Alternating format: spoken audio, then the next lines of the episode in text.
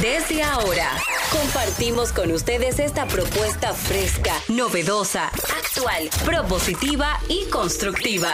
El programa donde la radio y las redes sociales se unen para darte la información más completa y diversa. Bienvenidos al mediodía con Mariotti y compañía. Al mediodía, al mediodía, al mediodía con Mariotti y compañía.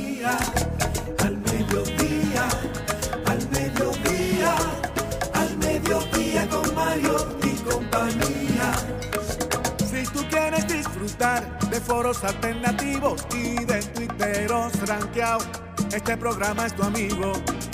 Tu revista meridiana para el talento una vía, para radio y redes variadas y con la canción del día. Al mediodía, al mediodía, al mediodía con Mario y compañía.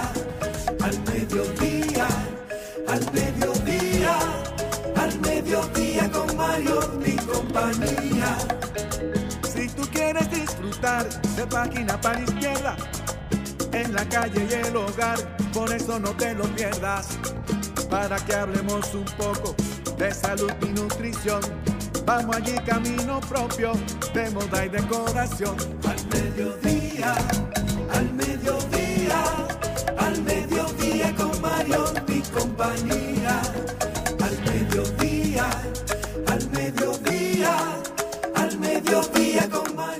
Hola, mediodía, saludos, mediodía. Sean todos bienvenidos a su programa preferido al mediodía con Mariotti y compañía, donde ponemos alas a las palabras para llegar hasta ustedes con información sin sufrición y diversidad divertida. Un servidor quien les habla, Charlie Mariotti Jr., feliz y agradecido de estar con todos ustedes, de que nos acompañen, de que nos premien con su sintonía. Está con nosotros hoy martes 9 de mayo, va rápido este mes. Celine Méndez, hoy de verde, esmeralda. ¿Y tú también? Sí, sí, estamos combinados. Señores, buenas tardes. Gracias por regalarnos su sintonía. Para nosotros es un gran privilegio poder llegar a su radio o a cualquiera de su plataforma digital, por donde quiera que nos escuchen. Nosotros tratamos siempre de tener un contenido que les guste, que se divierta, pero sobre todo que aprenda, porque siempre hay oportunidad de compartir con colaboradores muy profesionales, que todos nosotros también en este equipo tenemos la oportunidad de aprender. Hay una palabra, una frase que quiero dejar al inicio del programa, que la leí y me encantó. Y dice así, rodéate de personas que reten tus límites, no de personas que limiten tus retos. Muy wow, fuerte. qué frase, comadre.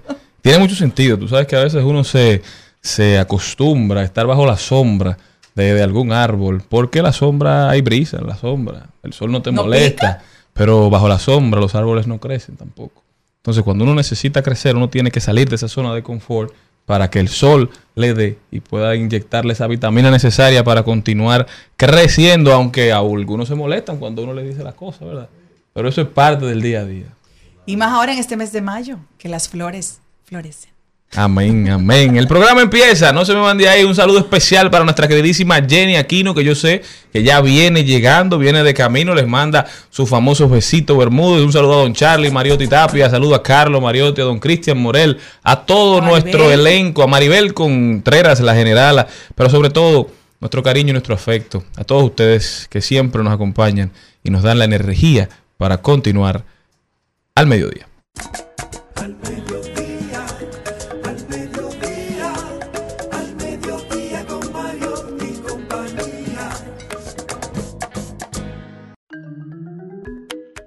Hoy vamos a empezar con la doctora Vilma Gómez. Ella nos va a hablar hoy del cuidado que debemos tener con los perros cuando son mayores. Los perritos que eventualmente se convierten en perros mayores, ¿eh? ya cuando llegan a 15, 14 años de humano, que tú lo ves ya un poquito convaleciente. Hay que tener cuidado especial con estos miembros tan importantes de nuestra familia. Y la doctora viene a hablarnos un poquito de eso. Nos vamos con Ahí lo dijo. Deporte con Carlos Mariotti, Brecheo Digital, por ahí viene ya el rey de la Big Data, Don Darían Vargas, que hoy nos va a hablar de la importancia de las especializaciones en el siglo XXI. También Trending Topic, las principales tendencias en redes sociales de paso y repaso con Maribel Contreras. Vamos a compartir buenas noticias, hablaremos de tecnología y sobre todo nos vamos con actualidad en los Estados Unidos con nuestro queridísimo Rodolfo Pou, que hoy estará en la cabina. Eso y muchísimo más en su programa preferido. No se muevan de ahí, que ya empezamos, ya nos vamos con... ¿Ay? ¿Ay qué?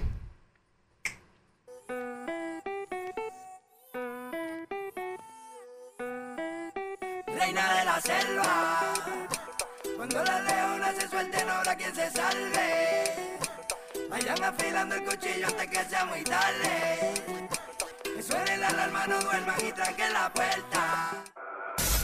En al mediodía, ¡Ay! Lo dijo. ¡Ay! Lo dijo. ¡Ay! Lo dijo. ¡Ay! Lo dijo. ¡Ay! Lo dijo. ¡Ay! Dijo. Ayer ustedes saben que estábamos comentando lo que pasó con la publicación de Pro Consumidor, ¿verdad? Que hacía alusión a los salarios y a los, al precio de la canasta básica en República Dominicana y en algunos estados de los Estados Unidos. Ayer esto lo publicó nuestra gente de Pro Consumidor, que República Dominicana tiene la canasta básica alimentaria más barata que los principales estados de Estados Unidos. Señores, la noticia que tiene más comentarios negativos en la historia de la República Dominicana, yo creo que debe ser esa. Solamente una noticia de un maltrato animal, una, una noticia eh, de un asesinato, tiene más comentarios negativos que ese tipo de, que esa noticia que publicaron ayer. Aparentemente a alguien se le olvidó decir también en esa misma publicación que si tú haces un cálculo, un cálculo rápido y tomas el, digamos, el salario mínimo mensual de esos cinco estados, calculándolo, ¿verdad? En base a que en Estados Unidos los ingresos a veces de, de empleos son semanales. Bueno, sería 2.094 dólares. Si lo traemos aquí a República Dominicana, estamos por los 117 mil pesos. Entonces, ahí sí, esa canasta básica que representaron en esa publicación, bueno, quizá tiene un poquito de sentido si tú estás ganando 120 mil pesos, pero si no, si usted está ganando el sueldo promedio de la República Dominicana, que viene siendo 18 mil pesos cuando usted hace el promedio ponderado, esas, esa canasta básica representa casi un cuarto de sus ingresos. Es decir, lo que le queda para el resto de las cosas. Y eso es mal contado, porque eso tampoco es la canasta no, básica eso real. Esos son productos básicos que todos sabemos que tenemos eso y muchos más en nuestros hogares. Entonces, da mucha pena. Da mucha pena y da mucha, mucha molestia que quieran tergiversar los datos, que gasten el dinero público para hacer ese tipo de publicaciones. Pero ¿quién más lo dijo? Bueno, yo tengo una noticia aquí que me llamó mucho la atención. Ay, Dios mío, vamos, yo, yo lo digo como mujer, pienso que vamos como un poco raros. Quien le sirve a una mujer en la calle podría ir preso por dos años. ¿Cómo va a ser? Pero Es espérate, decir, ¿cómo si así? tú le haces a una mujer como fui, fui Ah, si le yo, mi pitas, amor", si le silbas. Si le silbas. Eh, yo, bueno, yo no sé silbar. Pero eso es aquí. Esta noticia acaba de ocurrir. El Reino Unido aprobó Ah, un proyecto de que ley hacer cárcel en todas las que esquinas. penaliza, ay Dios mío, que penaliza dos años de cárcel el acoso sexual callejero. Lo que incluye silbar, bloquear el paso, hacer comentarios denigrantes o seguir a una persona por razón de su sexo. Yo, lo de la seguir, bueno, pues está muy bien, pero porque alguien te, bueno, que imagínate, en Inglaterra no creo que la gente esté como silbando, eso es aquí, ¿verdad? A mí, de verdad, a mí mm, la cultura, te digo, cuando en el año 1999, cuando yo conocí a mi cuñada, que venía de Holanda, eh, para ella era chocante que aquí la gente te dijera algo en la calle, porque allá es ofensivo. Y yo decía, pero ¿cómo ustedes andan? O sea, porque para mí lo normal era que una persona te diga un piropo, lo más normal.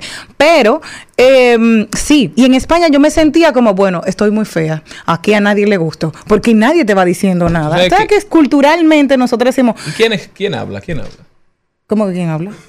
Jenny buenas tardes. Ah, sí, buenas tardes. ¿Cómo están? Yo lo estaba oyendo, todo muy lindo, todo muy hermoso. Gracias por los besitos Bermúdez que mandaste por la radio. El tapón de la tiradentes me lo dijo, o sea que ya venía pendiente de, del programa. Me hicieron disfrutarlo como oyente. No, pero a ti no, a ti no- tú no hace falta presentarte. La gente sabe cuando tú estás hablando. y la gente le encanta escucharte. Pero Pues- tú sabes que el piropo, Jenny, en las sociedades más avanzadas, últimamente se ha estado diciendo que es una forma de violencia. Agresión, sí. Porque las mujeres en la calle, cuando se les hace un acercamiento no solicitado, tienden a sentirse inseguras, porque hay personas que no solamente se quedan en las palabras ni en el silbido, sino que hasta se acercan. Entonces, aquí en República Dominicana y en países latinoamericanos, por lo general nosotros tendemos a verlo como una forma de ingenio, lo hemos normalizado a través de los años, pero es la tendencia de cómo va el mundo y cuando tú le preguntas a, a los hombres por qué lo hacen, yo de verdad que ya en esta época no lo entiendo, porque no- nunca he visto una mujer que se devuelva y te diga gracias por decirme que tenía muchas curvas y no había frenos. No, sí. A mí me dicen un piropo bonito, si yo como le doy camino las gracias. cocino, de verdad que nunca he visto que eso haya, res- haya, haya resultado, pero es parte de nuestra idiosincrasia, ¿verdad? De nuestra cultura. Pero a ustedes como mujeres, ¿eso les, les molesta? A mí no me molesta si no es ofensivo. De hecho, cuando me dicen algo en la calle o en algún lugar, no necesariamente uno caminando en la calle, sino en un mall o en cualquier lugar, bueno, pues entonces si es algo agradable, yo le doy las gracias, porque, señor, es como quiere malo. Tú no ves lo que dice Jenny, que si no le tiran un piropo y desea ponerle gusto. Entonces las mujeres, señores, pónganse de acuerdo, ¿qué es lo que ustedes quieren? Si la enamoran, es malo. Si no la enamoran, es acoso. Ahora, Baby ¿qué es lo que quieren? Si es lindo, es un piropo. Si es feo, Si es, es feo, es acoso. Exacto. Ahora, si te faltan el respeto, si pasan la raya, porque no vamos a ser, no somos, no somos inocentes. Si no somos inocentes, tú no sabes cuando la gente está pasando la raya. Uno llega aquí a la emisora y muchas veces, hasta profesionales, por un color que tú tengas que te quede bonito, te dicen, wow, qué bonita Celina estás. Y ya por eso le voy a poner un asunto, ay, que me acosó. Entonces, después, entonces, cuando lo enamoran, entonces dicen, ay, que yo quiero una parejita. Pero ya, ¿cómo los hombres van a enamorar a la mujer? Bueno, les tengo otro ahí lo dijo, a ver si ustedes lo disfrutan tanto como yo. Oye, si es triste terminar una relación aquí, en Dominicana, imagínate en China que en cualquiera, la, cualquier lado que mires te recordará a tu ex. Hmm.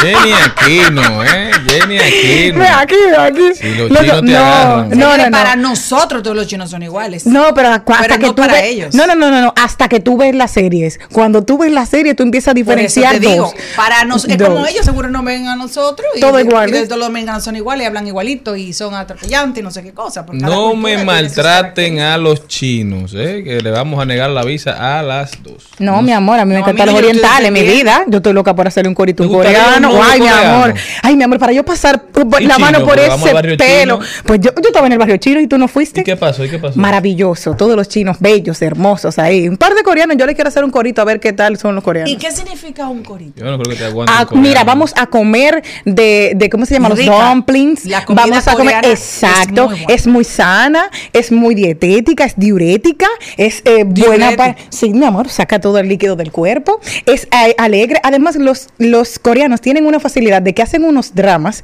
que no se besan, no se abrazan, no se pegan a la pared, pero te atrapan. Entonces, tienen una mentalidad tan buena y unas historias tan atrapantes. Son súper inteligentes.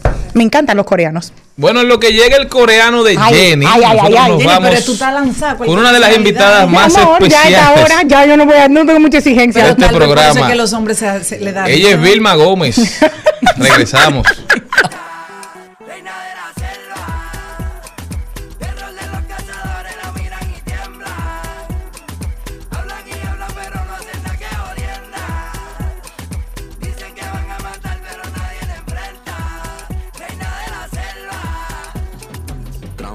Antinaturalista, modelo bella como evangelista, una reina Targaryen al trono adicta.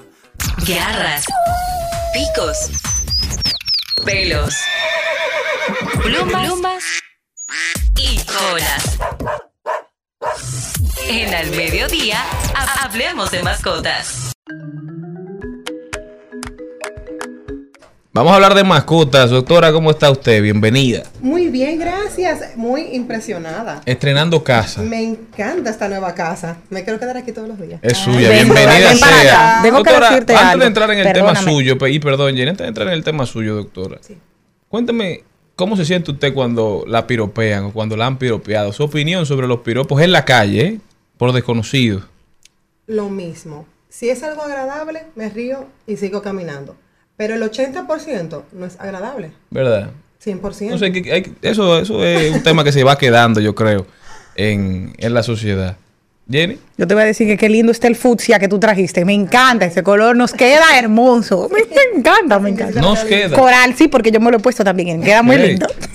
Doctora, cuénteme un poquito de esto. Cuidado que debemos tener con los perros mayores. Se habla mucho de los cachorritos, pero cada vez yo siento como que los perros están durando más, así como la gente. Yo no sé si es por el cuidado, si es por el agua, el alimento, la, el cuidado. O sea, Por la que- prevención. La prevención, ¿verdad? Tiene mucho La que ver. prevención significa vacunar regularmente anualmente, la desparasitación regularmente cada tres meses o seis meses, eh, prevenir, por ejemplo, contra pulgas y garrapatas con los productos para que, porque las enfermedades de las garrapatas también son mortales. Entonces, hacemos tanta prevención que ya por eso hay más longevidad.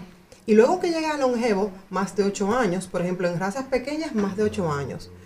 En razas mayores, depende, por ejemplo, un gran danés, realmente ya a los 7 años geriátrico, porque mientras más grande, es menos eh, la- el lapso de tiempo. Entonces, y los gatos duran hasta 20 años. Pero ya cuando son geriátricos, que como le decimos nosotros, entonces debemos hacer unos cambios. Como médicos veterinarios, eso se los decimos a los dueños de las mascotas y ellos ya lo entienden. Vamos a darle un tipo de alimentación específica, vamos a darle estos suplementos alimenticios.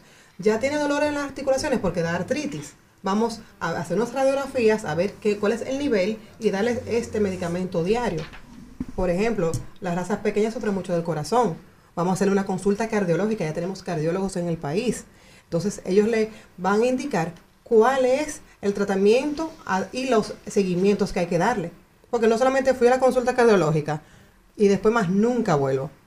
Cada, si le pone el doctor cada seis meses, hay que hacer los estudios o no para ver si hay que subir o bajar la dosis, hay que hacerlo. En el caso de los de los de los perros, como dicen, hay algunos que son creados, que he oído, que fueron razas que no eran original, pero que fue- han sido de la combinación de otros tantos. Exacto. Eh, ¿Cuáles son los que tienden a durar más? ¿Cuál es la raza que yo te puedo decir? Ah, mira, esta es la raza que va a durar más para tú tener un perrito. Pero tú me decías, mira, ya un gran danés a los 7. Sin embargo, yo conocí una pastora catalana que duró 16. Pero, exacto, entonces, ¿cuál es, cuál es el tope de, de- de- de la edad de los perros? Eh, de las razas más longevas que hay está el poodle. El Oh, ah. poodle increíble, incluso estas nuevas mezclas son siempre con poodle. Eh, un poodle que es caniche también que se dice, un poodle con un chisú, un poodle con un yorkie, están y son razas caras. Las nuevas mezclas son caras y se importan también. Eh, el golden doodle, que también es una mezcla del golden y el poodle, todas están buscando lo mismo, longevidad en la raza que te gusta y con una mezcla lindísima porque se pone muy bonito los eh, largo del pelo, la textura. Entonces, quizás lo que están buscando, no sé, porque en Estados Unidos que se están haciendo esas nuevas mezclas, es darle longevidad a la mascota. ¿Y cuántos son, cuánto tienden a durar como máximo un poodle? Puede durar hasta 25 años. Es Ajá. una raza que dura. O sea, Ahora, y Un cuarto de siglo. Doctora, le pregunto, ¿cuál, ¿cuál es la edad recomendable hasta la que debe llegar un perro? Porque llega un punto, yo tuve un perrito que llegaba a un punto, llegó a un punto, se llamaba Kobe, que ya no podía hacer su vida de manera natural. O sea, tú le veías el dolor hasta cuando caminaba el pobre perro. Es hasta cuánto dura cada, nadie sabe cuánto dura cada uno. Es cada individuo es diferente y hay que vivirlo poco a poco. Cuando ya esa mascota no tiene, va a tener realmente muchas deficiencias ya en sus años eh, mozos, como se le dice. Pero cuando ya uno ve como el papá de esa mascota, porque tiene, aunque yo, yo humanizo, a mí me gusta, de esa mascota que tiene tanto tiempo conmigo, que la conozco todo, y que ya esa mascota no camina igual, no mira igual, no come igual. Van a ocurrir muchas cosas porque no va a ser igual, pero cuando ya uno ve que hay una degeneración que de verdad está sufriendo en vez de viviendo, entonces ahí es que, pero no sabe, no podemos decir ni una fe, ni una edad, ni por raza ni nada, es individual. Ok. Entonces, doctora, ¿qué podemos hacer para mejorar ya la vida de cuando están entrados en edad, en esos mismos años mozos? Es buena comunicación siempre con su médico veterinario. Pues un médico veterinario que es una persona que lo conoce igual que usted. Preferiblemente que sea la misma persona que siempre lo ha atendido. eh, porque va, a ver las partes que necesita. También en la casa no mover los muebles, aunque queramos decorar, porque realmente eh, va a perder algún, algún conocimiento. Porque van perdiendo el olfato, la vista, ya, sa- ya se conocen la, la organización de la casa. Hay camas específicas para ortopédicas para perros, o sea, que lo ayudan. Tenemos que ayudarlo en lo que ellos necesiten. Vamos a darle siempre su agua más cómoda. No le pongan el plato eh, muy arriba, o sea, pónganle todo cómodo a ellos. Ya no van a estar jugando con juguetes, no le compren juguetes. Vamos a darle algo. Y realmente, yo sí digo, añoñelo. Si lo que le gusta es lo que yo siempre digo, nunca le den arroz y, y pollo, por ejemplo. Si le gusta, déjenlo. Ya a esa edad, lo que ellos quieran. es como las personas ya adultas, ya. Y, sí, la mía solo comía eh, carne molida. Pero que esa sola, o sea, cuando uno le da un solo ingrediente, no es eh, un balanceado la alimentación. Bueno, es solo proteína, pero es que ella se cansaba. A los dos días ya no quería eso. ¿Y qué comía después?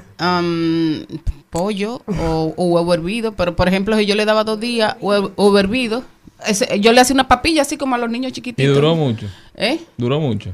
Eh, ella duró viva. Ella duró como 12 años. Sí, eso está bien. Pero, por ejemplo, hay ahora mismo en el mercado, tenemos nosotros alimentos preparados, congelados, que solamente, y están balanceados, arroz y pollo, proteínas ¿Y no vegetales. Más sano, la comida entonces saludable de la casa que uno darle algo. Lo que pasa es que no sabemos la cantidad exacta para que sea balanceado. Todos estos alimentos son hechos por nutricionistas, sea ya de fuera o locales, como estas comidas que están haciendo. Basado en el tamaño de la raza.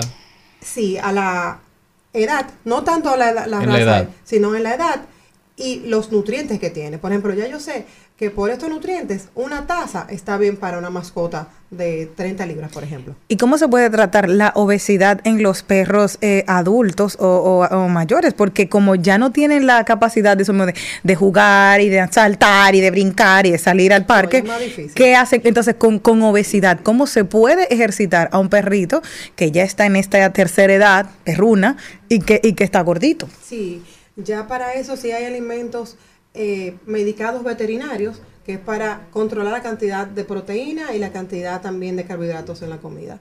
Y eso ya sería lo recomendable para mantenerle el peso. No va a rebajar un geriátrico, va a rebajar cuando ya pierda la masa muscular, que todos las perdemos, nosotros también los humanos también perdemos masa muscular. Bueno, nos, nos mandan a hacer ejercicio con pesas a partir de los 30 años. Exactamente. Entonces, Doctor, entonces ya a esa edad no rebaja, o sea que ya a esa edad todo se derrumbó. Sí, se cayó.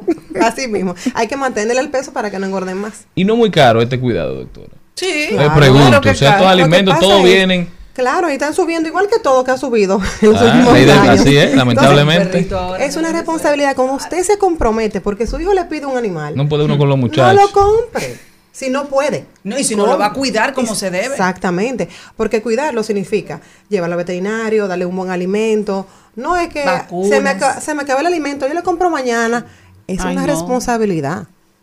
Entonces, si no se va a comprometer, porque al final el que dice que no se quiere involucrar se involucra más. Porque eh, me encantan las parejas que llegan a la veterinaria que dicen, esta que compró un perro, para mí no me gustan los perros. Y luego, Loco quien lleva el perro siempre el esposo. Bueno, yo tengo un amigo comediante que voy a, bueno, no, se puede decir el nombre, Raymond Pozo, tenía, cuando estaba ese personaje, el que estaba en su apogeo, eh, ¿cómo se llama? El que se, el hombre, el que era macho. Tubérculo, Tubérculo, que era el que se comía, que yo cuánto. Dice Lina, a mí me llevaron mis hijas y mi esposo un perrito, un, pedacito de perro, un chihuahua creo que, no creo que sí que era la raza. Entonces, tú te imaginas, yo loco con el perro, yo era lo que le llevaba al veterinario. La gente me veía a mí y a tubérculo. ¿Cómo tubérculo va a tener un chihuahua? Yo estaba en el veterinario escondido ahí con mi tubérculo, con mi, con mi chihuahua. Porque la gente entiende que tubérculo tiene que tener un perro grande, fuerte. sí. Y él adoraba a su perro, es decir, era una locura. Me, me dijo eso, que le cogió tanto apego y tanto cariño. A mí me pasa igual, yo tengo un perro porque me mandaron a tener un perro. Es decir, los doctores, que chévere, que para los niños, que es un proceso de adaptación cuando vienen de un cambio de, familia, de un divorcio. Y yo, bueno, pues ni modo, se le dio a esta mujer, el perro viene. Y yo soy loca con esa luna, la adoro, la amo. Chulísimo, porque es que dan vida. O sea, dan felicidad. Lo único que saben es hacer eso. Incluso hasta la, cuando cometen errores de que hacen sus necesidades en otro sitio, nosotros se lo celebramos. O sea, peleamos y después estamos celebrando otra cosa. Eh, es lindo porque la interacción que ellos tienen, siempre quieren darnos tanto y es lo único que saben hacer, ellos no nos saben a nosotros. Incluso hay veces que si no es social, porque no lo hemos sacado de la casa, y lo sacamos y se, y se asusta, Y cuando nosotros lo agarramos, increíblemente, porque eso me pasó a mí con una mascota, me mordió. Yo sé que me mordió, pero no fue porque agredí. Por la tensión. Exactamente, y hasta, hasta eso no se lo perdona, ¿no? es Claro. porque uno sabe. Doctora, muchísimas gracias. Además, usted lo ha dicho aquí ya, y también Ramón Molina, nuestro queridísimo Ramón Molina de Molina K9, nos ha dicho que una forma, quizás la forma más común de maltrato animal, es tener una mascota y no cuidarla. Es decir, no darle el cuidado que necesita. Eso es en maltrato todos los también. tiempos de su vida. O sea, que son muchos años. No le estoy comprando a mi mascota un perrito por un día. Se lo estoy comprando ni por un mes. Se lo estoy comprando por más de 10 años. O sea Así que, es. Vilma Gómez con nosotros. Doctora, ¿cómo puede la gente continuar esta conversación con usted? eh, me pueden en- contactar en las redes, en Animet RD, eh, en Instagram, en Facebook, o también visitarnos en Santo Domingo, en Naco, y también en La Romana. Ya saben, no se muevan de ahí que nosotros continuamos.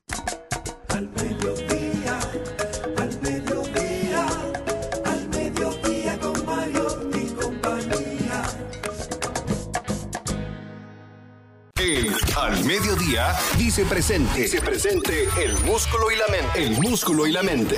Estamos en deportes. Le damos la bienvenida a Maribel Contreras, que se integra a este panel, doña Maribel. Bueno, ya tiene un rato ya. Sí, sí. Ahora como tu papá. Pero No, para que mande un es beso ahí, que salude a su gente. Oficialmente hay que, hay que saludar. Hoy es Sí, que no se me eh, malo, martes. ¿eh? y, cua- y co- y como decíamos antes, hoy es martes. Ni te cases ni te embarques. Ni bueno, de pero tu ahora. familia. Te Te apartes. Pero lo que pasa es que ayer yo estaba pensando en eso, porque uno ya no coge barco. Ay, Poco barco, sí. ¿eh? Hay pocos son- barcos, son, sí, sí, son, son buenos los. Pero, pero- eso de diversión. Exacto, pero- bien, pero pero antes en lo que Maribel ah, eh, resuelve si se monta en un barco o no. Vamos a darle la bienvenida a Carlos Mariotti, que está ahí para corriendo. hablarnos de, de los deportes, luego de la victoria de Los Ángeles Lakers sobre Golden State. 3 a 1 se pone la serie, esto pica y se extiende. Aparentemente LeBron James se va a llevar entre las piernas a la dinastía de Golden State. Así mismo es. Buenas tardes, buenas tardes a todo el equipo, toda la audiencia. Y LeBron James que tiene el mejor récord en la historia de la postemporada cuando su equipo pone la serie 3 a 1. LeBron James se encuentra 17-0, 17 victorias y 0 derrotas cuando su equipo pone la serie 3 a 1. No pierde LeBron James. Pero vamos a empezar hablando de fútbol, ya que hoy llega el primer partido de la semifinal de la UEFA Champions League entre el Real Madrid contra el Manchester City. Todo el mundo atento a este partido. Muchos dan al al Real Madrid como victorioso, otros dan al Manchester City. Yo personalmente me voy con los blancos, pero mañana llega la semifinal que se siente como final.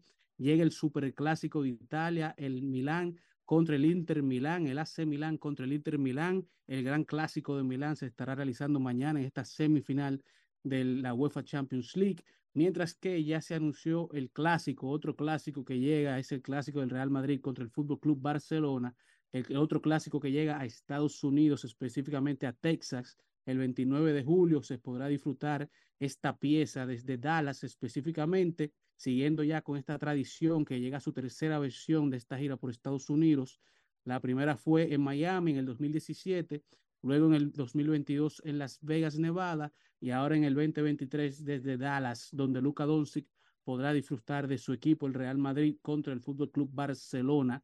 También la selección masculina de fútbol sub-20 viajó en el día de ayer para Argentina ya para empezar su preparación en la participación del primer mundial de fútbol que clasifica el equipo de fútbol sub-20 masculino. Este mundial que se celebrará desde el 20 de mayo al 11 de junio. República Dominicana estará participando en el grupo con Nigeria, Brasil e Italia.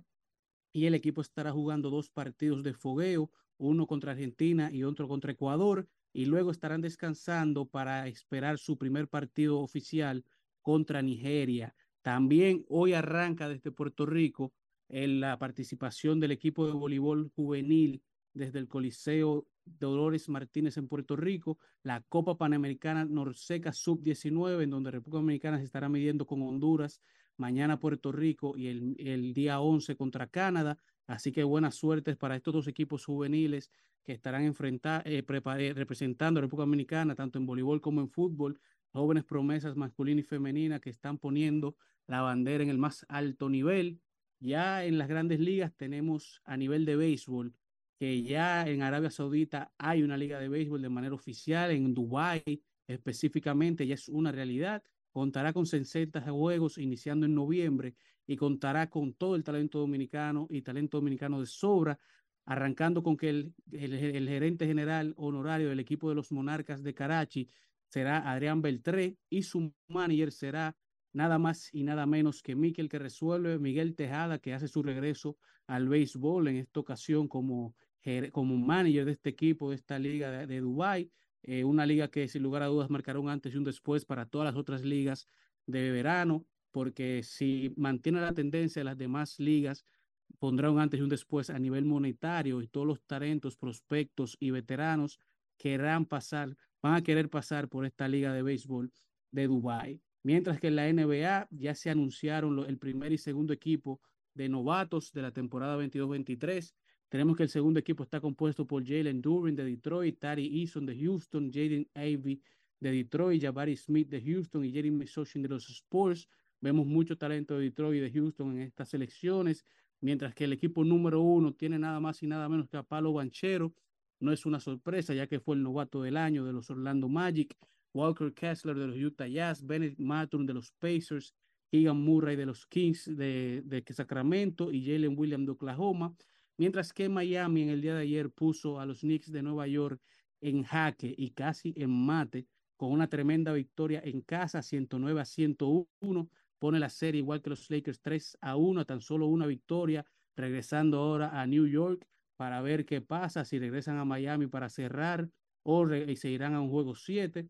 Pero ya Los Ángeles Lakers le siguieron los pasos con una victoria 104 a 101, poniendo la serie 3 a 1. Los tres- 31 puntos de Stephen Curry no fueron suficientes para Lonnie Walker, que fue el héroe del cuarto cuarto para Los Ángeles con 15 puntos, que se unió a Kobe Bryant, la Black Mamba, como el único Laker en anotar más de 15 puntos, viniendo desde la banca en juego de playoff, ya dejando la serie a Denver 2-2 contra Phoenix, Golden State 1 a 3 contra Los Ángeles, Miami 3 a 1 contra los Knicks y Filadelfia 2 a 2 contra Boston. Y hoy tenemos a Filadelfia que busca ya adelantarse a Boston y Boston que busca adelantarse a Filadelfia y Phoenix que también busca adelantarse a Denver y Denver adelantarse a Filadelfia para ver quién avanza ya a la final de, de las, de las conferencias y eventualmente a la final de la NBA.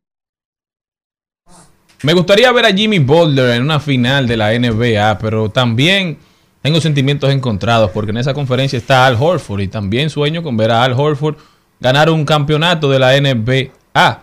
Pero este año no será posible porque mi, mi candidato es LeBron James, son los Lakers para continuar, ¿verdad? Gestando el currículum y completando el legado del mejor baloncestista de todos los tiempos sin temor a equivocarme, LeBron James. Ese hombre está usando algún tipo de fentanilo. Continuamos.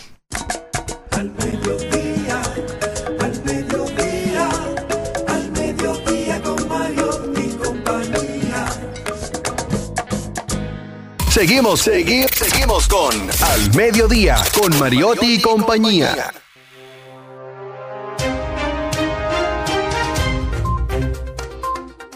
Estamos de vuelta, mi gente. Gracias por continuar con nosotros. Estamos, recuerden, por Rumba 98.5, Mambo 94.3. Si usted está en la Altagracia, Higüey, Bávaro o Punta Cana, Premium 101.1 para casi todo el Cibao, Santiago, Moca, La Vega, Salcedo, Bonao y San Francisco de Macorís.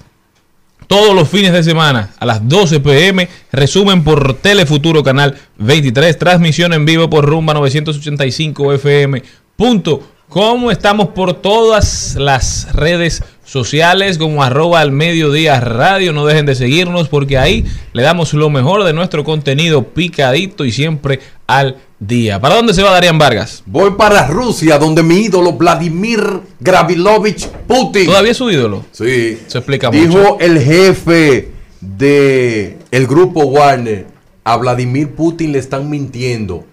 Se están mandando los militares rusos. Están corriendo. Están corriendo. Ay, porque dije que no tienen bala. ¿Y de dónde sale esa información? Bueno, oh, el jefe del grupo Warner. Sí. él, tú sabes que es la, la Sí, sí. milicia privada. Entonces él dijo, él. nos están corriendo. Le dice, le dice, le dice, al jefe del Kremlin le están mintiendo, menos yo, que soy leal Él es a el Vladimir sincero. Putin. Pero su, el ejército de ruso están O corriendo. sea que hoy hay problemas en los altos mandos del ejército ruso después de Así esas es. Y recuerda que el jefe del grupo Wagner era el chef personal de Putin. ¿Cómo va a ser? Claro que servía la comida y la probaba primero. Ah, él es el que se va a envenenar. Claro, porque siempre en el Kremlin han tenido un- una paranoia. Eso viene de los zar, de la época de los mismo. zares Siempre un veneno. rusos, ¿eh? Muchas películas que hay en Jenny Netflix. Aquino.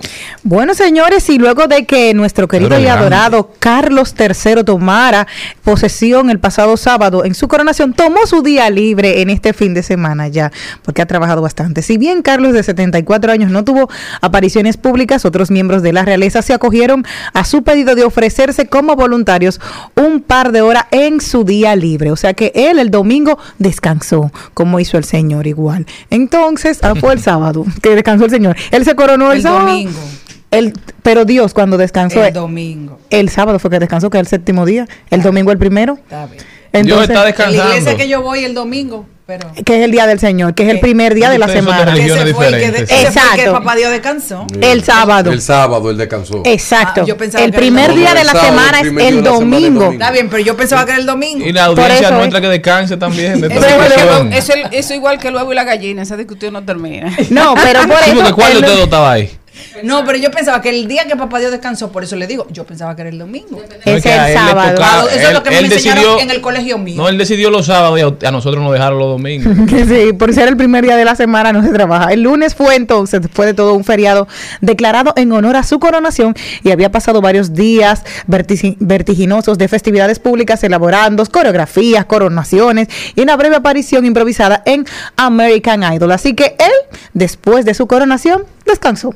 Y Celine Méndez, ¿para dónde nos lleva? Me quedo en nuestra bella isla, en la República Dominicana, donde queremos felicitar al Banco de Reservas porque fue premiado por segunda ocasión por la revista especializada Gold Finances como el mejor del Caribe y por quinta vez mejor banco de la República Dominicana en el 2023 por su amplia gama de servicios y capacidad para mantener relaciones financieras a largo plazo. Eh, felicidades para los amigos de Ban Reservas. Maribel Contreras. Bueno, yo me voy para Australia.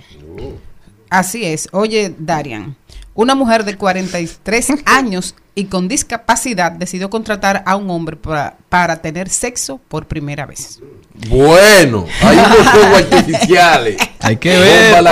Hay que ver. Exacto. Ahorita la mecha, eh, Cuando- la pólvora estaba mojada. Es, cuando Melanie quedó aislada socialmente en su casa, Australia, debido a la pandemia de COVID-19, se hizo una promesa a sí misma.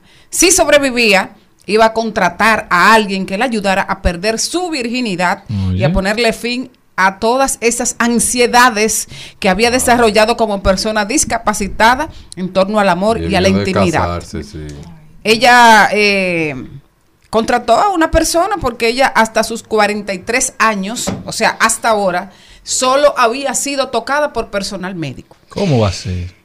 Hay, Porque ella tenía deseo. hay todo. Porque como igual como humano- tiene Porque un- ¿Qué pasó? Claro, a ella Celina no le da deseo, una ¿Verdad? mujer soltera. Lo que pasa es que Celine tiene otros métodos yo lo digo porque ella nunca había tenido esa necesidad o que nunca había sido tocada. pero Pero, Celine, cuando uno tiene 13 y 14 años, yo vivía mareado. Tú, ah, pues tú eres enfermo. Pero ¿y Ah, pues qué es lo que te pasa? Eso explica mucho. No, que bebía mareado. Pero en ese momento, óyeme, y tú también. Tú sabes que en la pandemia Yo mucha gente se dio cuenta de que estaba viviendo.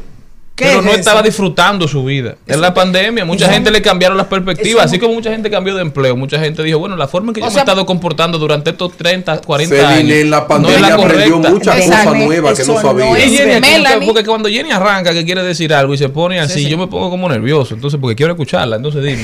sí. No, lo que pasa es que en España hay un servicio especial para las personas con discapacidad y hay personas que hacen eh, estudios de cómo poder ayudar y satisfacer a personas con ciertas discapacidades, tetrapléjicos, eh, para eh, mm, de, lo- de los de los que tienen menos grados de discapacidad motora, de todo. Y entonces dicen es difícil porque tú no vas a ir con una prostituta a la calle, sino que estas personas dicen muchas veces es la extensión de mis manos que no puedo hacer. Entonces son servicios que se hacen para ellos. Bueno, se pagan igual, Ah, pero para ellos poder tener una, una, una satisfacción sexual de una manera diferente. Entonces ellos Parece dicen, que no, se le niega el Parece derecho. que no ha llegado a Australia. eso. no.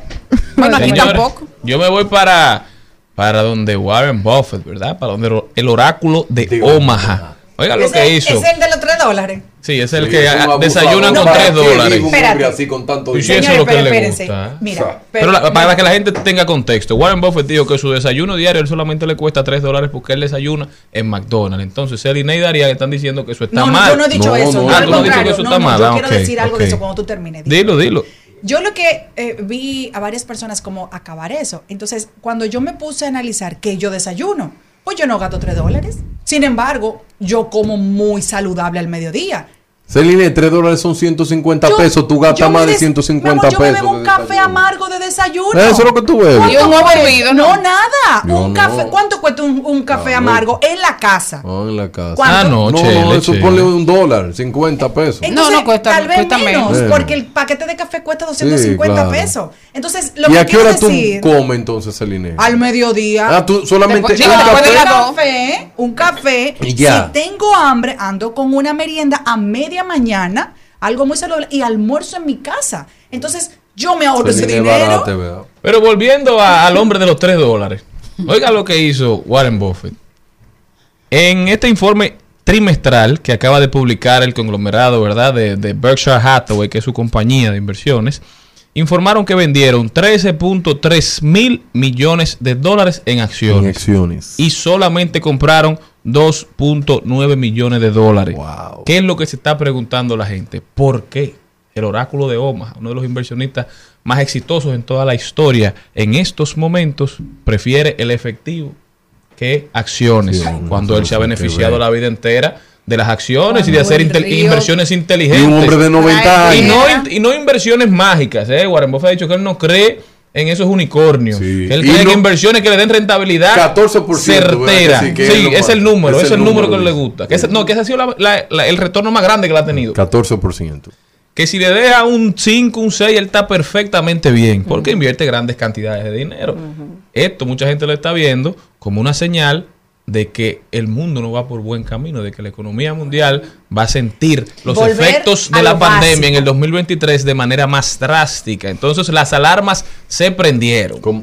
Pero hay algo que estás haciendo también. Cuando me dices a mí que uno de los hombres más ricos del mundo se desayuna en McDonald's, esa es la publicidad gratis que está incluida y que también lo hizo. Ah, porque volvimos a partir volvimos a los de ahora-. Claro, porque es eso mismo. O sea, tú me estás haciendo, no me digas a mí que él no va a recibir beneficio de atrás. O sea, porque No, tú, tú vas- no necesita porque- eso. Eso no Ajá, necesita. Sí, Es decir, señor. A esta altura de su vida, él es O sea, tú estás diciendo-. Señores, No, señores, nada se hace de gratis. Mi amor, espérate, perdóname. Yo, sé la marca de café que toma Celina y Celina no lo, dijo aquí. ¿Por qué? Yo no lo digo Porque en mi programa Ah, yo no puedo decir, pero ah, mira porque me va mandando una factura. Exactamente. Entonces- patrocinador de verdad. Pero ves, tú y tú entiendes.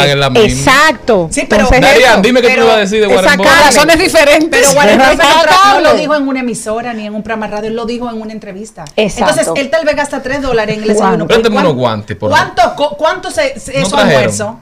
Vamos Vete a ver qué, afuera qué que cosa vos me tú- pagas. Ahora que uno Sí. compra de verdad. en Darían, ¿qué tú opinas de, eso, de esa venta de, eso, de esas acciones? Eh, yo lo que, yo lo que creo Espérense. que como él se va a morir prontamente, aunque yo me muera mañana, él quiere verlo todo el dinero contado. Como rico más papi. Ay, míralo aquí, aquí está. Se lo pongan en la cama. No se muevan de ahí que nosotros ya volvemos. La pichadera me he quedado invicta. Estoy coleccionando portadas de revistas. Los tengo suplicando un cese y desista. No pueden bregar con el hecho que exista. Instinto animal, busca conectar. Grito de guerra que se escucha al pasar. Una felina que se vuelve a encelar. Una turbina próxima a despegar. Musa celestial puede asesinar. Es una fiera que está puesta para cazar. Una pantera esperando para atacar. Una matatana esperando para matar. En Al Mediodía, con Mariotti, con Mariotti y compañía. Te presentamos Brecheo Digital. Brecheo Digital. Está con nosotros Darían Vargas, viral en todas las redes, pero viral con concepto, ¿eh? Un hombre que maneja diversos temas hoy. Muchas Nos va a hablar de la importancia en el siglo XXI cuidado. de la especialización. Darían, bienvenido a tu casa. El siglo XXI te está diciendo algo, pero parece que tú no le llegas. ¿Y qué es lo que me dice? Tener un título no es la meta. Eso es lo que te están diciendo. Graduarte de cualquier carrera y quedarte ahí sigue siendo una chatarra menor, una chatarrosidad. En el siglo XXI hay que especializarse obligado. Si usted no se especializa en el siglo XXI, no puede competir. Porque si se quedó en el degree solamente, usted no quiere que su país avance. La educación tiene que ser continuada. Hay personas que yo veo celebrando el día de su graduación. ¡Un logro! ¡Ay! que ¡Me gradué! Ey, ¡Me gradué! ¡Ay, me gradué! Y yo, lo- celebrar. y yo lo que veo como una gente como... como y, y es que él no piensa graduarse más. No. Pero no hay que graduarse más buscando un título, otro título universitario, sino que especializarte, no quedarte en esa teoría redonda. ¿Cuántos profesionales no terminan la universidad y se, hacen, y se hacen esta pregunta? ¿Y qué fue lo que yo aprendí? Eso le pasó al señor Mario Tipaz. Al señor Mario Tipaz le pasó eso cuando terminó en UNIBE. ¿Y qué, qué fue lo que yo aprendí? Porque le dieron de todo que al final él no sabía que sabía. Por eso es que hay que especializarse. Pero tú sabes que yo creo, Darían, que eso le pasa a todo el mundo. A y es mí, a mí, natural. a mí. Porque cuando uno sale de la universidad, la universidad te da las herramientas para comenzar Claro. una carrera. Ya ahí tú debes decidir qué rama de tu área de especialización te gusta, es Y- tu preferida. Entonces ahí tú arrancas la formación continua, como tú bien has dicho. Es decir, yo que estudié Derecho, bueno, decidí irme por el derecho administrativo, decidí irme por el área de los negocios, decidí irme por el área de la energía, ¿verdad? Entonces, esas son las decisiones que se deben tomar, porque como Darían dice, en un mundo que va cambiando tan rápido, hay que especializarse, Darían, pero sobre todo, ¿tú sabes en qué debemos especializarnos? En adaptación, Así, hay que adaptarse. en nuevo. capacidad de pensar críticamente, de analizar las situaciones y de cambiar rápido, de adaptarse. En eso es que debemos especializarnos. Muchas gracias por tomar mi espacio. De nada. Entonces, a nivel de las carreras, Ahora, si usted te- no quiere que yo hable, no me mencione. Yo te voy a decir, Bueno. eh, miren, díganle a Antonio que ponga un ring ahí. porque aquí no lo veo. Ay, eso sería muy áspero. Entonces, miren, de la carrera, señor Mario Tipá, si usted es ingeniero, ¿hacia dónde debe especializarse? Imagínate que tú seas ingeniero eléctrico. La especialización más demandada en la región de Latinoamérica es estas especialidades para ustedes. Oh, y mucha gente se pregunta, ¿y a dónde yo puedo hacer esta especialidad? Experto en energía renovable. Experto en energía renovable. Experto en ingeniería ambiental. Experto en sostenibilidad. Te están buscando, pero tú te quieres quedar en la misma, con el mismo paradigma de siempre. ¿Y a dónde yo puedo estudiar? Hay un montón de universidades online ya. Cualquiera puede tener un título online. Cualquiera. Y hay tasa barata. Yo hice un MBA en Big Data pagando 219 euros mensuales durante 18 meses. Y todavía lo Y tu debe. Infotec es gratis también. Así es, y todavía lo debo, pero usted no tiene que revelar Es eso. verdad, me pasé. Entonces, al final del día, los médicos, ustedes saben la- en la región que están buscando expertos en medicina digital, médicos que dominen equipos de alto nivel tecnológico. Pero señores, sigue siendo la cardiología y lo experto en manejar diabetes. Y lo, las geriatras, y los geriatras, porque la población se hace cada vez más que más vieja. Más longeva. Ah, eh, Ahí dijo Robert De Niro que tuvo su hijo séptimo, su séptimo hijo con 79 años. Ah, pues está duro. Ay, tú, yo que ¿Eh? quiero tener Está dos duro. varones. Está- ¿Tú quieres traer dos más? Oye, Ay, Dios vamos a abrir un casting. No me dañen el, el tema. Continúa. Señores, entonces, en el siglo XXI le están diciendo a usted, mire, está bien que tú tienes un grado, pero especialízate. Busca grandes oportunidades. En el derecho, tú sabes la región lo que están buscando, derecho corporativo. ¿Y por qué eso es tan importante? Entonces, usted es un estudiante de derecho, ¿verdad que sí? Y, y ve que el panorama está muy cargado. Trate de hacer una maestría enfocada en el derecho administrativo. Pero además, enfocarse en lo que viene, en la tendencia, la importancia de leer no solamente lo que le presenta Instagram, de buscar libros, de buscar contenido especializado sobre el cual usted pueda tomar decisiones para el futuro. Porque ¿qué es lo que está pasando con la inteligencia artificial, por ejemplo? Ya han dicho los expertos que la inteligencia artificial no es que lo va a reemplazar a usted. No. A usted en esta primera etapa, lo que lo va a reemplazar o quien lo va a reemplazar es una persona que sepa utilizar la inteligencia Así es. artificial para sacarle el mayor provecho posible. Está Porque lo que usted hace en dos horas, esa persona lo va a poder hacer en dos minutos. Así Pero eso es tan, tan sencillo, el ejemplo, como el que tú dices de los contables. No es que la contabilidad no sea importante. Ahora, si usted se quedó en la contabilidad de la época de mi madre, usted no sirve Ya, para hacer contabilidad. Usted tuvo que especializarse en los comprobantes fiscales y todo lo otro que tiene la DGI. A los médicos, sigo dándole especialidades que se necesitan en los últimos 10 años. Cirugía cardiovascular, oncología, pediatría, medicina interna, neurología, ginecología, traumatología y psiquiatría. Usted estudió administración y negocio. Escuchen qué es lo que quiere que usted se especializa. Finanzas, marketing digital, gestión de proyectos, recursos humanos, comercio internacional y, y emprendimiento. Usted es abogado, derecho civil, derecho laboral, derecho penal, derecho comercial, derecho tributario, derecho internacional, propiedad intelectual, derecho ambiental. Y oiga algo que me está a mí dando mucha felicidad, personas que se especialicen en el derecho digital por la cantidad de contenido que se hace en el mundo digital. Entonces Maribel Contreras escribe un poema y alguien va y lo capitaliza como si eso fuera un relajo en el internet. Eso no debe de ser. Tú estudiaste psicología, terapia de duelo, buscando montones de terapeutas de duelo. ¿Dónde están?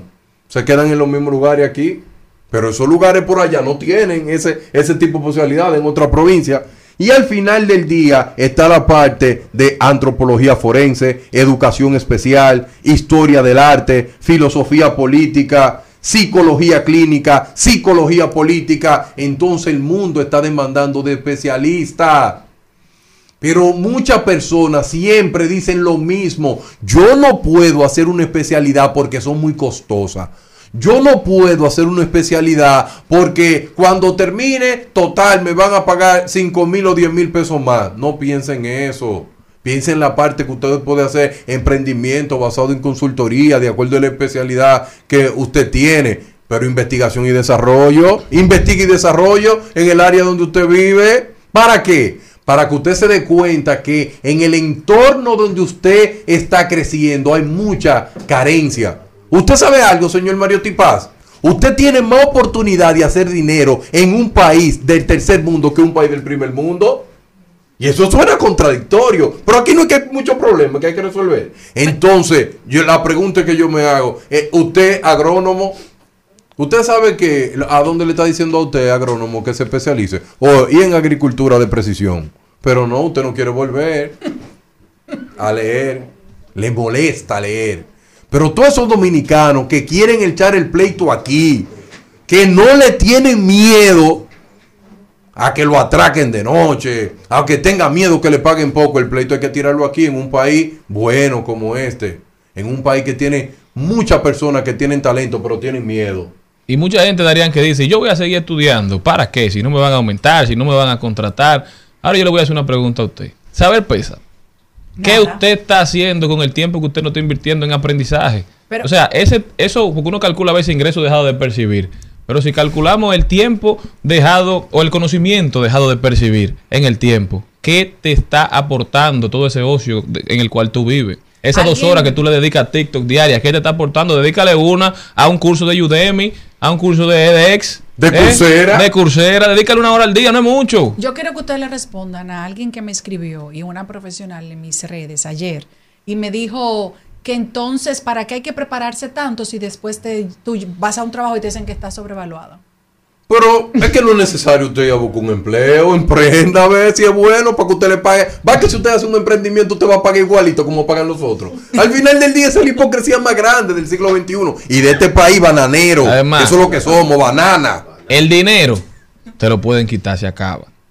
La ropa, lo que tú compras, la- lo material, te lo quitan, se acaba. Lo que nadie te puede quitar es lo que tú tienes aquí. Eso nadie Yo te lo creo quita. que Celine está usando fentanilo. y Mira, perdona, muchacho. Porque está energética. Pero lo, que pasa es que, cosa. lo que pasa es que me identifiqué con Ah, eso. porque después de la pandemia yo toqué fondo en todos los aspectos. Es verdad, Sí. Celine, tú te cuestionaste. O sea, tú y Kalimba eran la misma cosa. No, lo que pasa es que ya yo no quería seguir trabajando donde yo trabajaba y me costaba decir, Dios mío, Déjame ver qué ¿Cómo hago. yo voy a dejar ¿Cómo este trabajo que verdad? no me están votando? Me pagan mucho dinero que no me lo van a pagar en ningún Y sitio. te hacían temblar así. No, no me hacían ningún amor, de amor, temblar de amor. tampoco. Y- Pero yo no quería estar ahí. Entonces yo tenía que, yo dije, yo no sigo más aquí. Pero fue duro. Pero Luis y lo está haciendo. Mira todo lo que tú estás No, haciendo. ya no estoy jalando aire, gracias. Mira, y Gracias. va bien. Mi mensaje final. Eh, los haters de TikTok y los haters de Instagram, eh, escuchen bien para que aprendan odien. lo que voy a decir, para que odien, mira. para que odien con razón. Mira, muchachos, eso es malo. Cada vez que tú visitas la universidad, cada vez que visitas una casa de estudio y tu único enfoque es mejorar tu calidad de vida a través de la educación, te equivocaste. lo que más hay es gente en olla con educación. Doctor Fadul. Eso es lo que más hay en este país, gente en olla con mucho nivel de educación. Pero ¿sabe la grandeza de esa gente? ¿Saben la grandeza de esa gente? Que estudiaron creyendo que con su educación transformaban su país. Y para mí eso es lo más grande que hay en una nación. ¿Y entonces cuál es el mensaje que usted está mandando? El mensaje que yo le estoy diciendo a Ah, la porque persona. me están escribiendo es aquí como que usted. Oh. Ah, eh, aprenda, escuche No, el mensaje, aprenda, aprenda. no, yo creo que- Oiga el mensaje que yo le estoy diciendo. context. Oiga, eh, eh, oiga el mensaje que yo le estoy diciendo para que usted me pueda entender bien a mí. Es que estudiar para buscar dinero te va a hacer compararte con otra persona que hizo dinero sin estudiar. Ahora sí. Y tú te vas a sentir, ¿tú sabes qué? Una basura. Tú vas a decir, mira, hay tantos libros que me leí. Y este pendejo puso una empresa de hacer puertas de metal. Y lo que se gana un día yo no me lo gano en un año. Y comienza a dar lágrimas. Pero ¿sabes qué? Que haciendo puertas de metal no se avanza un país. Conciencia, con mucha. Y eso que hoy no ganan mucho dinero son los que aportan para que este país sea más grande. Aprenda. Darian tú- Vargas. No, espérese. Ah, y entonces, ok. ¿sabes lo que yo te quiero decir? Para que no me malinterprete. Que- yo no que le estoy diciendo a la gente que no vaya a estudiar. Que no, estudie, que ponga la empresa de la no, no es eso que yo le estoy diciendo. a la estudien con propósito. Que estudien con propósito. Que es muy posible que lo que usted está haciendo está permitiendo, como yo le dije a un profesor un día, profe, ¿verdad que usted tiene 30 años dando Pero como clases? tú le dijiste que, ¿verdad? ¿Verdad? Ah. Profe. Ay, tampoco le hagan Ah, bullying. pues, Profe, y profe, y usted tiene 30 años dando clases. Ay, sí, mijo, y no he podido conseguir nada. Este carrito que se me está cayendo. Y yo riendo. eso te dio risa, Me ¿verdad? dio risa. Porque soy sincero. Ustedes son No le dio su vida al tú. conocimiento, le dio su vida a. Y yo a le, dije, forjar yo le dije de una forma brillante. Le dije ¿De yo, qué una forma qué? Brillante. Eh, tú estás muy pedante, Le ¿eh? dije yo, profe, usted no sabe la cantidad de personas que usted evitó, evitó que llegaran a la cárcel. Pero sabe el dato que yo le voy a dar, usted nunca lo va a saber. Siéntase satisfecho, por lo menos, sabiendo eso que yo le dije. Se fue con una sonrisa. Darian Vargas, ahora sí. Aprende. Ahora sí. Un abrazo y un aplauso, aplauso. para llevarle no, Cuidado si te da con la luz. Muchas gracias, mi amor. No se muevan de ahí que nosotros volvemos, ¿eh? a vivir. Me he quedado solo y sin ti. Es tan fácil volver. Sé loco,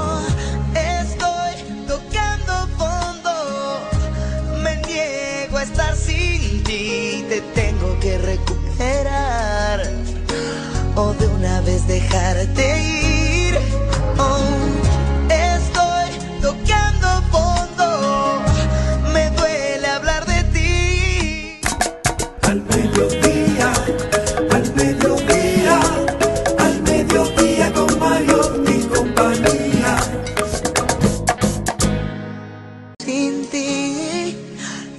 Fácil volver. Sé loco, estoy tocando fondo. Me niego a estar sin ti. Te tengo que recuperar. O de una vez dejarte ir. Oh, estoy. Trending, Topics. Al mediodía con Mariotti y compañía. Presentamos Trending Topics. Estamos de vuelta, mi gente. Gracias por continuar con nosotros por Rumba 98.5. Esto es al mediodía con Mariotti y compañía. Vamos a ver cuáles son las principales tendencias en las redes sociales.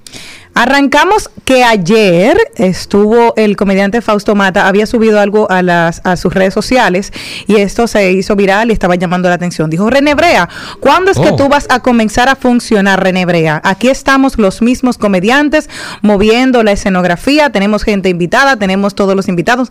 ¿Cuándo es que tú vas a meter la mano? Ya tenemos cuándo. Dice, ¿desde cuándo tú estás nombrado, René Brea? Montando vainas. Mira, nosotros mismos cambiando la escenografía. Eso fue lo que él publicaba en un video que se hizo eco listín diario. René lo ubicó rápido. Lo- eh, hoy dijo René algo a través, a través de sus redes sociales. Él dijo lo siguiente. Estar en paz contigo mismo es lo que te permite mantener distancia de los atormentados. Busca tu paz interior y siempre tu voz llegará. Nunca conviertas tus batallas personales en el caos de los demás. Educado, pero conciso. Nada, porque me sé toda la verdad, pero no puedo opinar. Porque yo no soy de Telemicro. Y la verdad saldrá a la luz. Claro. Yo, particularmente, y que me disculpe mi queridísimo Boca de Piano, me voy a poner del lado de René Brea. Todo el mundo conoce la capacidad de trabajo de René, su, su entrega a los proyectos que asume. Y si ahí de verdad está pasando cosas, hay razones de sobra. Así que todo el, la suerte, ¿verdad? Y la, las buenas los buenos ánimos, ¿verdad? Las buenas vibras para nuestro queridísimo René Brea. Darían Vargas, ¿qué tienes? Yo lo único que quiero agregarle a ese tema, que el ruido se hace con el trabajo. Y René va a hacer su ruido con el trabajo que hay, con las transformaciones que pueda hacer. Señores, yo ahora, Ahora, me pero, voy. pero antes de pasar, porque. Desahógese, le no, solamente voy a decir lo siguiente. Cuando usted es administrador de una compañía, usted no es que nombre el personal de tramoya. Twin. Ay, Dios mío. Señores, Antonio, pon aquí un ring para un No, no, yo no desahogarse me de diga una vez. esa cosita porque. otro dime. que salga así. Eh, ustedes saben que el señor que se llama Mr. Beast, ¿verdad? ¿Qué se Ay, llama ay, él? ay, sí. ¿Cómo ese hombre provocó que la gente diga que tengo olla? ¿Cuántas personas que yo creía que estaban picando lo está llevando el diablo? Pero hay que estar en olla para querer ganarse Oh, 10 mil dólares con un y simple yo no lo post. hice porque yo soy un hombre que Pero económicamente usted, estoy realizado. pero usted vive comentando, 30 usted vive comentando publicaciones en Instagram y nadie le ha ofrecido un peso. Hay que estar en olla para por una simple publicación y un comentario que meterse en la tómbola de ganarse mundo 10 mil dólares. Para ganarse 10 mil dólares. Pero hay gente que te escriben a ti y tú no le estás dando un peso. Claro. Y tú jugaste la loto por 30 días, que es un experimento social. Nunca he ganado la loto. ¿No nunca. jugaste por 30 días? La Lotería Nacional. Ah. Pero para Bueno. demostrarle a la gente que eso no funciona. ¿Y si te ganaba el dinero que tú ibas a hacer? Eso, no. Eh, eh, ah, ok, ok. Ok. Pero gracias a Oye Dios lo que que te no voy a decir. Mr. Beast, que Tú tiene no toda su fama, utilizó una súper buena estrategia A porque gusta. ahora en lugares donde no se sabía quién él era, aún siendo el youtuber más famoso, el que más dinero genera, había gente que todavía no lo conocía. Yo ahora no lo República Dominicana completa sabe quién es Mr. Beast, o gran parte, ¿verdad? sí de es. República Dominicana. Y eso le costó a él cuánto? Le va a costar Nada. 50 mil dólares. Eso se lo gana él en un video. Cuando viene a ver eso se lo dio un patrocinador. Y me dio Sí. pena Y- y- tantas y, much- personas. y muchos memes que han hecho en este país. de eso. Bueno, nuestra querida amiga Jessica eh, le da mil dólares, eh, aire acondicionado, no sé qué cosa, y Jessica está en tendencia todos los ¿De días. Sí, pero venga, que si a ti te regalan algo, usted va a ir a Pero los- ya hay, hay algunas Yo lo puedo personas. regalar es recomendación de libros. Hay- nadie te va a pagar por Bueno, eso. tú te vuelves Hay algunas personas que están emulando la, la dinámica de Mr. Beast. Por ejemplo, hay una compañía de pastel en hoja que se hizo viral porque está prometiendo 20 pasteles en hoja. ¿Es verdad? Si usted sube una foto. De darle- ¿Cuál pastel en hoja? con- no, una foto de su, de su post usted. y los taguea y aumentan sus seguidores. Bueno, pero ¿por qué no? Pero ojalá yo cualquiera. Yo más fácil eso. subo la de los pasteles en hoja que la de los 10 mil dólares. Yo puedo hacer eso. Los pasteles están más cerca de llegar. Yo me voy a poner a hacer eso, a regalar ¿Verdad? producto de belleza. Claro, pónganse a hacer su, su- Su sus estrategias para que los reconozca. Maribel, ¿cuál es tu tendencia? Mi tendencia es que no tengo tendencia. Ay, entonces mío. eso siempre está en Tengo una, tendencia. tengo una, yo tengo una. Dime, Celi. Sí, sí, dime, Bueno, yo tengo una que me encantó y quiero aprovechar que están los protagonistas aquí presentes. Los hombres son los que reciben más remesas en el país Así en es. el trimestre de enero a marzo. Los hombres recibieron el 54% de las remesas, lo que equivale a un total de 339 millones de dólares. Las mujeres recibieron el 46% de las remesas, lo que equivale a un total de 1.200 millones. Entonces, ¿por qué Una cosa, ese dato, yo lo que quiero decir, para, para que entiendan bien ese dato, eso no significa que fueron más hombres a, a buscar el dinero, fueron más mujeres. Lo que pasa que el monto en los hombres Es mucho más, porque se dice que es para negocio, para comprar otra cosa, pero se ha armado un debate porque la gente ¿Por dice qué? que los hombres están chipeando o que están chapeando. Eso es Que muy están bajando dinero. Esas son palabras de un país que necesita arreglarse. Porque cada vez que una, un dominicano de la diáspora trabaja duro para mandarnos a esta economía tan rezagada, es una bendición. Pero aquí todo el mundo cree que siempre es chapeo. ¿Qué chapeo ni chapeo? Señores, también es tendencia la, la- el borrador de resolución de la Junta Central Electoral, donde estaban conversando sobre las reservas que tienen que tener todos los partidos para estas elecciones. 20%, ¿no? Si era un 20% a nivel local o si era un 20% a nivel nacional. Se han eh, hecho muchas conjeturas hasta ayer era el día para que los partidos dieran sus recomendaciones. Hay 26 partidos que se oponen a que se haga de la manera que establece el borrador. Entonces, algo está pasando. Llamamos a la Junta Central Electoral a que preste atención, porque si 26 partidos de 31 se están 31 oponiendo, partidos Ya eso no hay que discutir. mal contado, fácil vienen más. No va bien. Entonces, claramente les perjudica. Entonces, Señores, que ya uno no la, la expresión claramente. No, claro. Que escuchen, Porque que inmediatamente suena, suena la dos tendencias, tengo dos, dos tendencias con eso. a los partidos. Vamos, Jenny, dame tu tendencia para terminar. Ay, se une nueva vez el grupo Camila. Yo estoy súper feliz. Ese reencuentro luego de 10 años. En el Dios 2003 nacía Pensaba que Camila. Y duraron.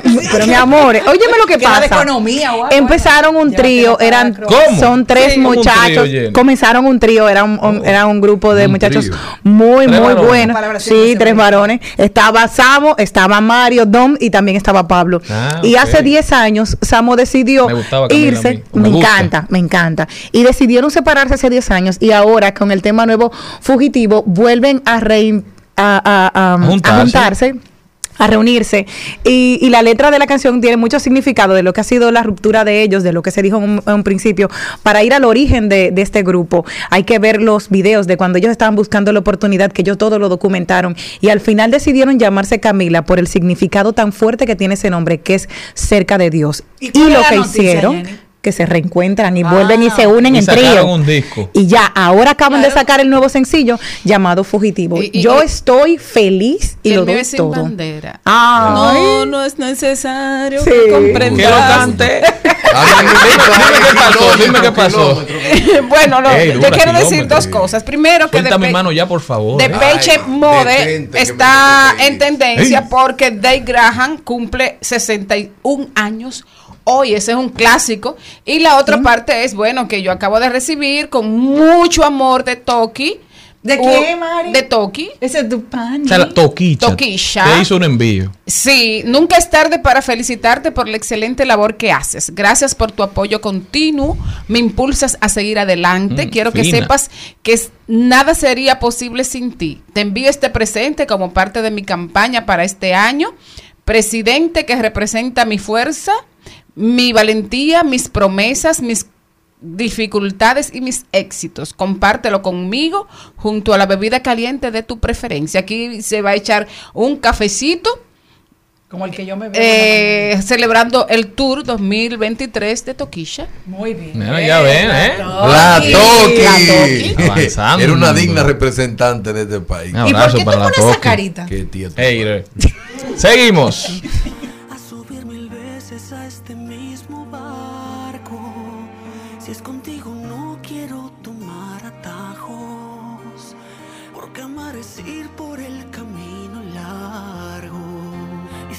fugitivos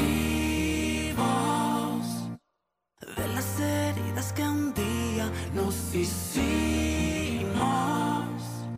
y encontrar lo que ayer dimos por perdido y regresar. Al mediodía,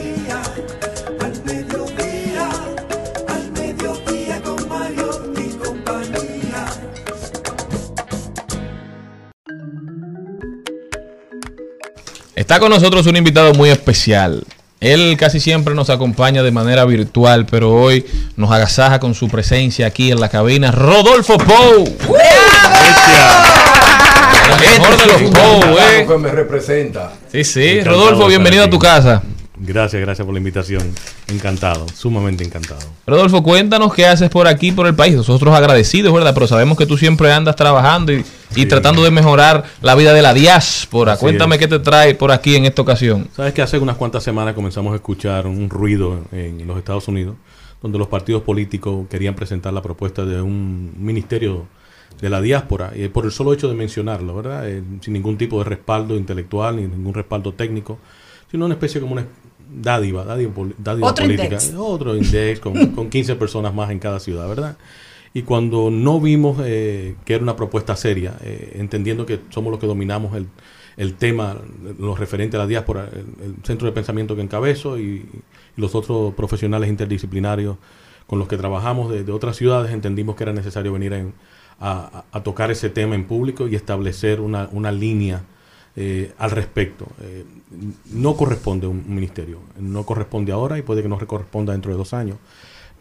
Si tomamos el ejemplo de los israelitas, que es posiblemente el mejor de los ejemplos, eh, los israelitas cuando crearon el ministerio fue muy después de haber creado los bonos de la diáspora, cuando los judíos que se encontraban fuera, fuera de la recién fundada Israel aportaron para que la infraestructura de esa nación llegara a ser lo que es, y todavía al día de hoy tienen bonos de la diáspora, incluso eh, las ciudades norteamericanas compran bonos de la diáspora para pagar sus deudas personales. A ese nivel ese instrumento. Instrumento importantísimo, que, que lo hemos hablado anteriormente, que, que la diáspora dominicana quiere ser partícipe del desarrollo de su nación, pero no a través de la remesa, sino a través de la inclusión, primero de su intelecto, de su capital y sobre todo de su participación política. ¿verdad? Entonces estamos aquí eh, reuniéndonos con figuras políticas y figuras eh, del ente social y claro, viniendo a, mucho, a muchos medios para decir que de presentar una ley tiene que ser una ley general de la diáspora que sea transversal a todos los ministerios y que las- de él puedan surgir las políticas que corresponden al impulso y la inclusión de la diáspora dominicana. Rodolfo, hay quienes te escuchan hablar y, y quizás no entienden. Para que la gente que nos oye, Rodolfo, sepa lo que representa realmente la diáspora. Porque yo lo digo mucho aquí, pero tú como miembro de la diáspora y tú como parte importante de los, de los principales pensadores y de las principales voces que anda protegiendo los aportes que hace la diáspora República Dominicana, que sin esa diáspora no se sabe dónde estuviéramos en estos momentos. ¿Cuáles son los principales aportes que hace la diáspora a la República Dominicana en términos económicos, pero también en términos de conocimiento, en términos Claro. de enriquecimiento de la cultura? Por favor. Una de las, eh, me gusta citar, y lo que ustedes me han escuchado decirlo antes, le pregunta a cualquier persona en Dominicana que no esté empapado con el tema, háblame de la diáspora y te, lo único que pueden resumirlo en dos cifras, cuántos son y cuánto mandan. 2.4 millones de personas que mandan 10 mil millones de dólares. Y las dos son cifras equivocadas. No somos 2.4, somos 1.4 millones de dominicanos. El otro millón nació allá y se identifica como dominicano. No hemos logrado darle la ciudadanía. Importante. Y eso es importante para el vínculo, incluso para el patrimonio que posee la diáspora.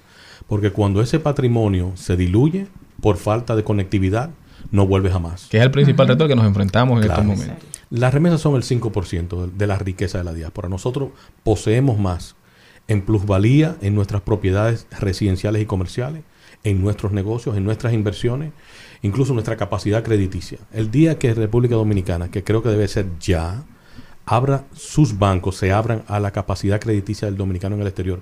No para comprar inmuebles, porque todo el mundo cree que el dominicano que compra un apartamento está invirtiendo en su país. No. Lo que está asegurándole que a un, que un ingeniero cierre un negocio. Es decir, no es más, más que eso. Eso no es una inversión. Una inversión es un asunto que genera riqueza continuamente.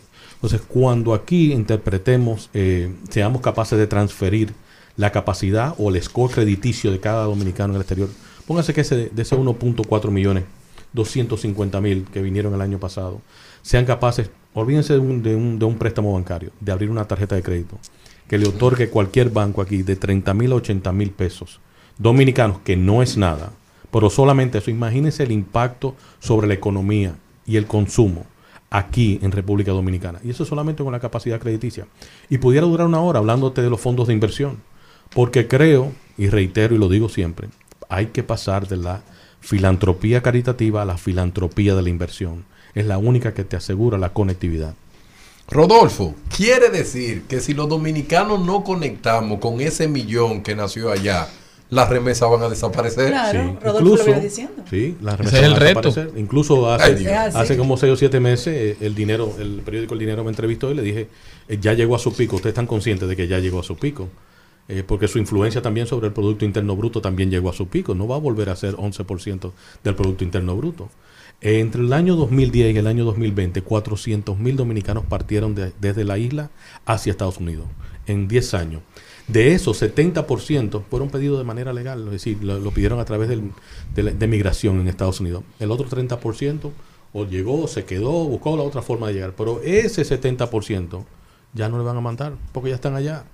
Ya eso no les mandan. Entonces, nosotros llegamos a un pico y la remesa depende más de la migración. Y la economía dominicana está creciendo superior a la cantidad de personas que están emigrando hacia Estados Unidos. Rodolfo, algo que me preocupa y que hemos visto en los periódicos del día de hoy es la, la situación con los guionistas de Hollywood. Hay que saber la importancia que tiene la economía naranja para los gobiernos, para los presidentes, la relación del entretenimiento que se puede ver de una manera superflua, de alguna manera, con la con la o para la campaña. Exacto, el- el- la movilidad que tiene política, Sí. porque si nos vamos a la historia, hasta que no hubo un Barack Obama y una Michelle Obama, no tuvimos una, una princesa negra dentro de Disney. O sea, miren el cambio tan grande que va representando. Y aún hoy tiene esto, aparte de otros altos índices en, en- en rechazo para Biden. ¿Cómo ves el panorama? Él está tratando de hacer, pero ¿qué es lo que le falta como para poder conectar con los problemas reales que se están, le están saliendo como bombitas en cada Sí, lado? sí. Y, y yo, cuando estoy aquí en, en semanas anteriores o meses anteriores, siempre me preguntan, ¿y qué va a pasar con este tema? Y yo siempre les respondo de la misma forma. Dentro de cuatro semanas será irrelevante. En verdad será irrelevante. Eh, a mí me preocupa más el concepto del woke, que es el, des- el concepto de despertar, y cómo eso, que es una, eh, sí, es una opinión, eh, si se quiere, discriminatoria. El decir que tú te despertaste y te diste cuenta de la realidad alrededor de tu mundo, de que la, la teoría crítica racial la ven como un, como un atraso, que la teoría crítica racial lo que hace es que pone en contexto que toda la riqueza de los Estados Unidos no necesariamente fue creada por hombres blancos, No, sino claro. por la esclavitud. ¿Y dónde está la esclavitud dentro de ese proceso de desarrollo? Al igual que hoy día con los impactos. eh, en Estados Unidos, por ejemplo, durante el periodo del COVID, si no es por los inmigrantes, todo lo que tiene que ver con, con siembra de agricultura, todo se hubiera desplomado si no hubiese sido por los inmigrantes, legales o ilegales. Entonces, eh, en lo referente, y, y para darle paso atrás a- al derecho de, de los escritores o los creativos, ¿verdad? Dentro de esa economía naranja. En Estados Unidos, y principalmente eso está surgiendo en California, ¿verdad? California es el centro de, de entretenimiento de los Estados Unidos y hay que resaltar la quinta economía del mundo. No de Estados Unidos, del mundo, la quinta economía del mundo. Cuando ellos dicen que van a, van a tumbar el negocio, de, ¿verdad? De, de la economía, de la quinta economía, lo tumban y son los escritores, son los creativos. Entonces, eh, esa es una industria que durante mucho tiempo se aprovechó de los creativos sin remunerarle debidamente. Algo que aprendí eh, cuando publiqué mi primer libro, eh, y lo aprendí cuando lo cedí al- a la Biblioteca del Congreso de los Estados Unidos, es que nadie que compra un libro es dueño del libro. Tienes que visualizarlo como un alquiler para que pueda estar en tu casa. Tú no posees el libro, ni el contenido, ni lo... Tú simplemente estás pagando por la impresión y por un alquiler de que pueda estar en tu casa. El libro en realidad no es tuyo. Y eso lo aprendí cuando, cuando Wow. cedí mis libros a la Biblioteca del Congreso. Sumamente interesante, Rodolfo. Celineta tiene una pregunta. Bueno, eh, yo tengo mucho aprecio a Rodolfo, pero quiero hacer una pregunta porque el otro día alguien importante me dio una buena noticia que me llenó de mucha satisfacción y me dijo que ya Rodolfo todo ese conocimiento al fin lo va a poner a disposición de un cargo público. Entonces lo que quiero saber, tú tienes esa dualidad de que podría hacerlo para la República Dominicana, Sí. pero también lo podrá hacer en Estados Unidos. Entonces, si públicamente podemos hablar un poquito de Sí, eso. podemos hablar sobre eso. Yo creo que ya ese, ese gato se salió de la bolsa, ¿verdad? este, eh, eso me re- hay, otro que yo tengo otro en, en el closet que no, que no me gusta mencionarlo, eh, Ujú. pero y ese, ese es raro. Es un acuerdo con la familia de que nunca lo mencionaría, eh, pero bueno, este sí ya se salió y hay que comunicarlo. Eh, sí, Ahora eh, estoy yo chivo. Sí, Ahorita fuera del aire lo comentamos. Este, eh, no, en realidad sí. Yo creo que llega un momento donde, donde hay que asumir responsabilidades que son otorgadas. eh, una persona de un estatus como el congresista Adriano Espaillar empeñar su palabra en manera pública y decir Rodolfo ya está preparado y consideramos que debe ser el próximo en postularse a un, a un escaño dentro del Congreso de los Estados Unidos. ¡Mi amigo! Vamos allá. Entonces hay que tomarle la palabra, ¿verdad? Y todo lo que viene con eso. eh, apostando a ganar y entender que hay que representar a mucho más personas que, que nosotros los dominicanos. Y yo soy un chico híbrido. Yo, yo me crié en Miami, me crié en Santo Domingo y he lidiado con, con jóvenes de todas partes de- del mundo. Yo digo, a cada rato digo que eh, 13, yo tengo empleados de 13 naciones diferentes. Y, y no, no el hecho de que yo lo tenga, eh, me son efectivos, eh, solamente los dominicanos podemos hacer eso. Cuando tú te vas al grano, solamente el dominicano tiene la personalidad y el liderazgo interno de poder manejar diferentes personalidades, culturas y hábitos.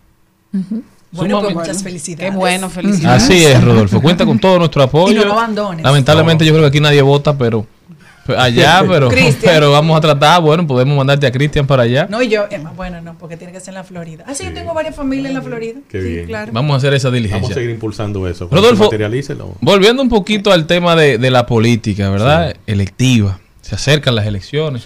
Ya Joe Biden dijo que va a buscar repostularse. Yo antes decía que Donald Trump la tenía un poquito difícil, bueno, porque DeSantis estaba descollando como un fuerte candidato. La gente decía que era un Trump 2.0, pero ahora Trump como que se ha fortalecido. Así es. Entonces ahora como que viene la segunda versión de la batalla Biden versus Trump, Trump versus Biden. Y contrario a mi análisis principal, y discúlpame que me extienda un poco, contrario a mi análisis principal, que yo decía que como a Trump solamente le quedaba un periodo hábil, los norteamericanos no iban a optar, o los republicanos en de manera particular, iban a preferir llevar otro candidato que tuviera la posibilidad de reelegirse, para no tener que volver a cambiar de caballo a mitad del cruce del río. Pero ahora con Biden como su rival, porque si es Trump, a los demócratas, aunque usted no lo crea, le conviene que vaya Biden. Claro. claro. Porque Biden ya todo el mundo lo conoce, pero la gente no va a votar por Biden. Y es predecible. La gente va a votar en contra de Trump. y Trump es. el que más radicaliza a los demócratas, mucho más que de Santis, quizás. Pero si es Biden, a los republicanos también les conviene que vaya Trump, porque lo ven como una revancha. Sí. Los que no salieron a votar, los que no le contaron el voto, los que se le perdió, van a decir ahora con más fe. Entonces va a ser la polarización de Estados Unidos enfrascada en una lucha por la presidencia de manera radical. Y los que nos encanta la política vamos a aprender mucho Sí, claro que de sí. este proceso. Claro ¿Qué, tú crees? Mira, mi temor es que los republicanos no están dispuestos a perder una segunda vez. Y si, si el, el ataque al, al Capitolio se hizo una vez, eh, no temo que, que vuelva a suceder de nuevo. ¿verdad? Yo estoy casi seguro que sucederá de nuevo. Eh, mi temor es que si Latinoamérica eh, perfila sus democracias alrededor de lo que aprende y, y proyecta los Estados Unidos, el poder vali- invalidar unas elecciones, si Estados Unidos la está invalidando, no una, sino dos veces, y que hay que tomar control del Capitolio. Mi temor es que eso pueda repetirse en un país latinoamericano y terminemos teniendo un retraso de 20, 30 hasta 50 años. Eh, en Estados Unidos no, en Estados Unidos se recuperan en cuatro, pero aquí en América Latina, mi gran temor es que ese ejercicio puede terminar impactándonos nosotros más que lo que puede ser el mismo Estados Unidos. Creo yo que Biden era el mejor candidato, como bien lo fija, dependiendo cuál va a ser eh, el de los republicanos. Yo sabía que, eh, que DeSantis no llegaba a las primarias porque primero los donantes son los mismos, los quienes aportan a las campañas son los mismos y las personas que del Partido Republicano no, no se acercaron como yo pensé que podían acercarse o como bien se pensaba que podían acercarse.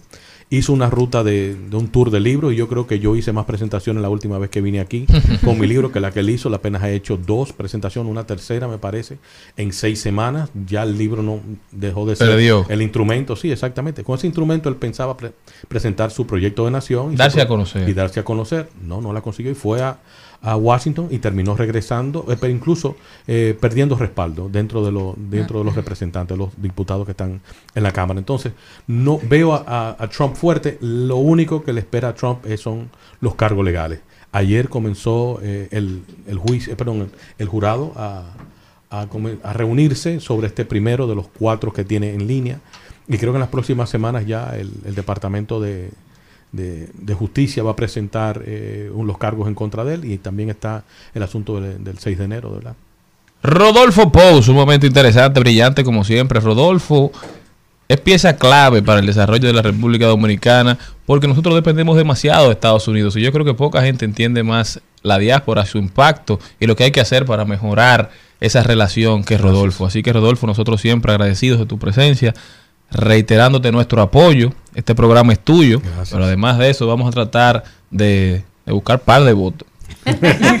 ¿Cómo puede la gente mantenerse en contacto contigo, Rodolfo? Yo creo que yo he llegado al punto, gracias a ustedes, ¿verdad? Que cuando tú pones Rodolfo Poe en, en Google, yo creo que mi nombre sale entre los primeros.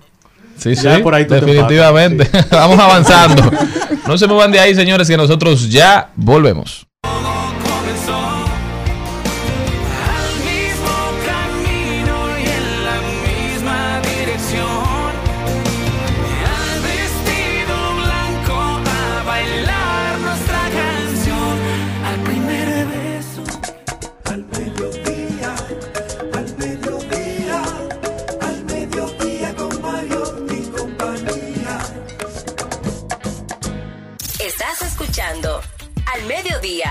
Con Mariotti y compañía. De paso, de paso y repaso.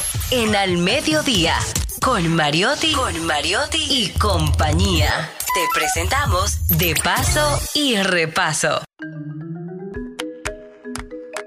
Bueno, sí, aquí estamos y continuamos en Al Mediodía con Mariotti y compañía.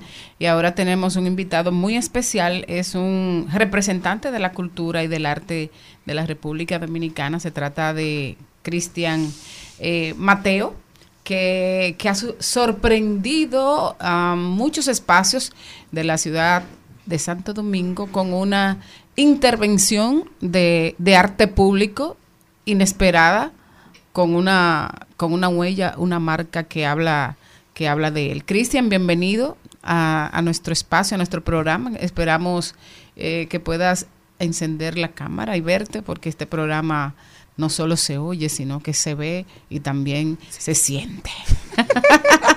¿Cómo estás? Eh, prende el micrófono, Cristian. ¿Me estás oyendo? Oh. Se siente.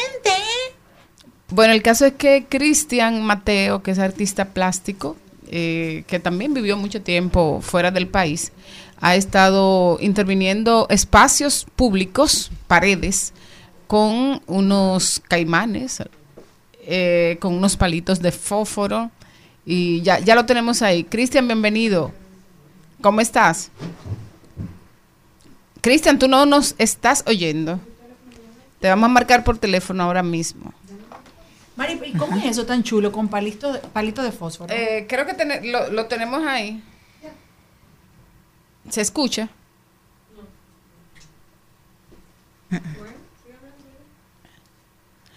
Eh, sí, son, o sea, como en paredes así baldías de algunos espacios por la Independencia y por otras calles, están apareciendo estas figuras de, de arte público.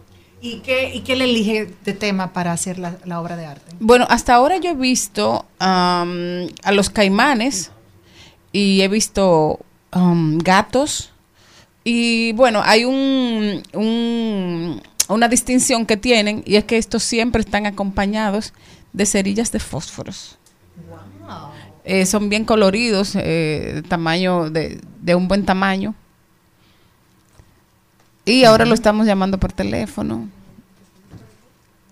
Sí, parece que ha tenido problema con su conexión de internet, entonces vamos a tener ya una conexión con él a través de la vía telefónica. Cristian, bienvenido. Bienvenido, muchísimas gracias Maribel por esa invitación. Queríamos saber, estábamos conversando de esas intervenciones de arte público que has estado haciendo eh, aquí en, en la capital y que de alguna, de alguna manera como que sorprenden, son con una especie de, de aparición. ¿De qué se trata esto? Bueno, eh, yo estoy haciendo una, una, una especie de ensayos, eh, o sea, es algo bien, vamos a decir, improvisado, y la temática es la siguiente. Eh, yo estoy utilizando un estilo étnico surrealista, ya que los palos de fósforo y los caimanes me identifican. Cuando hablamos de, de, de este tipo de, de arte público, es un arte que nadie, que todo el mundo ve, eh, que nadie compra. Eh, ¿cuál es la estrategia que tiene que ver contigo, en qué te beneficia y, y cómo lo sustentas, Cristian? Bueno, primero, eh, el arte no puede estar escondido, o sea, el arte no puede estar guardado mi arte es, eh, es para pensar. Cuando hablamos de pensar, eh, ¿qué, qué- qué estás queriéndonos decir? ¿Estás hablando de, de conservar el planeta? ¿Estás hablando de tu historia personal? ¿Estás hablando o defendiendo eh, los las especies que estás pintando? Bueno, son muchas cosas. Ahí incluye también mis reminiscencias. Eh, por ejemplo, la extensión. la- Míralo ahí. El, el caimán que está en peligro de extinción. Recuérdate que en la época de los aborígenes, eh, en el lago Enriquillo, los aborígenes le, llamaba, le llamaron al cocodrilo caimán, que era el macho. Y resulta, como la isla estaba dividida en dos partes, la parte oriental y la parte occidental, en el río... ¿Aló? Escuchamos, te escuchamos. Ok. En el río Jaina frecuentaban el caimán hembra. Entonces los aborígenes le, le pusieron el nombre de Jaina. De ahí viene el nombre de Jaina. Entonces, esa caimán hembra que yo estoy pintando es la caimán Jaina. ¿De acuerdo? Perdón. Y entonces el gato. Bueno, el... Es un gato, el ¿no? Sí, el gato es una... Eh, recuerda que es una mascota que me da, o sea, mucho seguimiento en cuanto a mi niñez.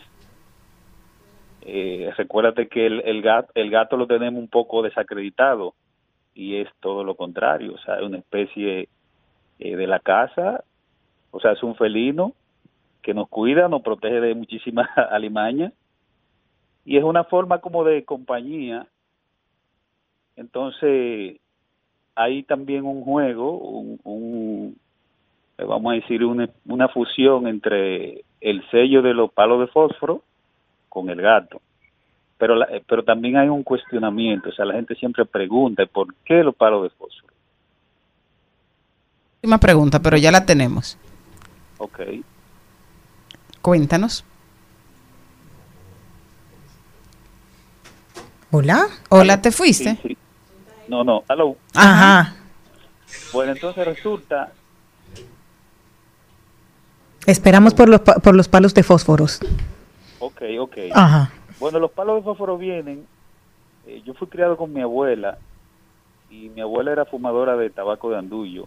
Entonces ya en una lata eh, tenía muchos cerillos de fósforo, tenía tabaco, de eh, tabaco, papel de envolver y menta. Entonces cuando ella me mandaba a buscar esa lata, que yo veía, Todo esos palitos de fósforo. sí, me llamaba mucho la atención, pero a la vez curiosidad. Entonces fue ahí cuando me convertí en un pirómano. Todo lo que encontraba le prendía fuego.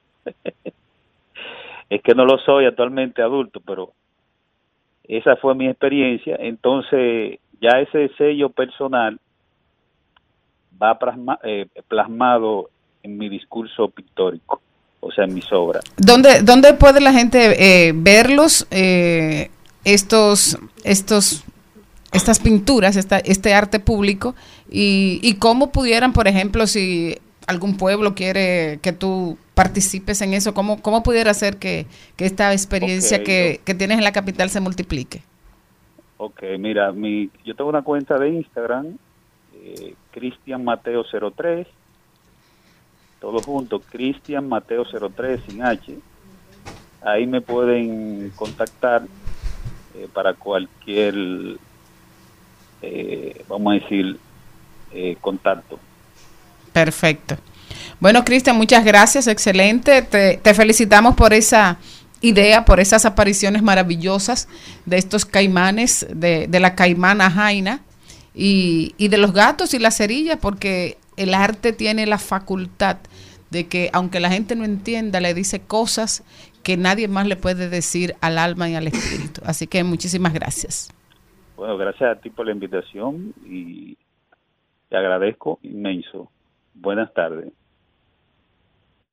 Un instinto animal, el miedo no la detiene. Cuando es hora de comer, con su presa se entretiene, porque le gusta saber que puede hacer lo que quiere. Reina de la selva, cuando las leonas se suelten no habrá quien se salve. Vayan afilando el cuchillo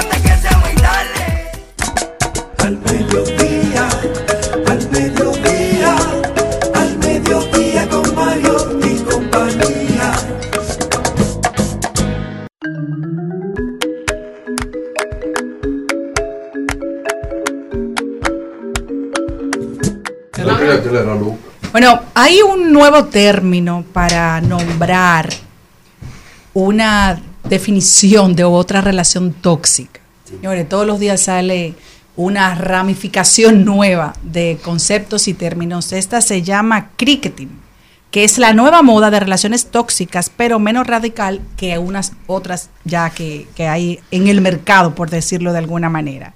Consiste en retrasar las respuestas y las interacciones, pero sin dejar al extremo de desaparecer. Es decir, usted comienza una relación, por ejemplo, yo comienzo a hablar con Darian. Entonces Darian y yo tenemos una salida, una relación eh, de sexo y hablar esporádicamente. Ajá. Pero, ahí sí te pusiste Cuéntame atento, más, ¿verdad? cuéntame más. Entonces, Oye, de Dari. repente yo le escribo, o Daria me escribe, porque no solamente tiene que ser la mujer, también el varón. Ah, ok. Empieza y te dejen visto y no te presta atención y nadie dice nada. Se darían nadie a ti. nada, Nada, o viceversa puede ser también Ah, al revés. Y de repente, es decir, él no tiene ninguna conexión. La única conexión que tienes es una conexión sexual. El fo- forfogenor. Ay, Dios mío. Pero yo lo que digo es, señores, es que le han puesto nombre porque cuando yo era chiquita había de eso. cuando yo trabajaba en Perdona la Hora había de esas cosas. No se llamaban así, claro. ¿Tú tuviste relaciones así, Nunca en mi vida.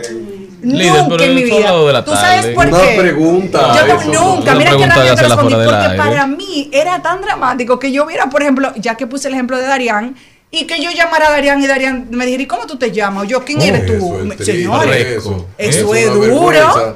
El Eso señor es Mayor domina ese tema. Yo no sé de qué están hablando. Eso es Yo no fui difícil. ese día al curso. Pero hay gente que quisieran tal vez en un momento de su vida de tener un tipo de relación así porque Bueno. Tienen un proyecto en su vida que tal vez no es que yo no puedo creer que una persona tenga relaciones con otro sin conocer el nombre así. Sin saber ni el Sin apellido. Nada, nada. Bueno, yo... Está fuerte. Está Me fuerte. encontré en una discoteca y me fui. Pero hay gente así. Y eso en el siglo XXI. Ah, pero ahora es peor. Qué tieto es país. No, Pero de mundo.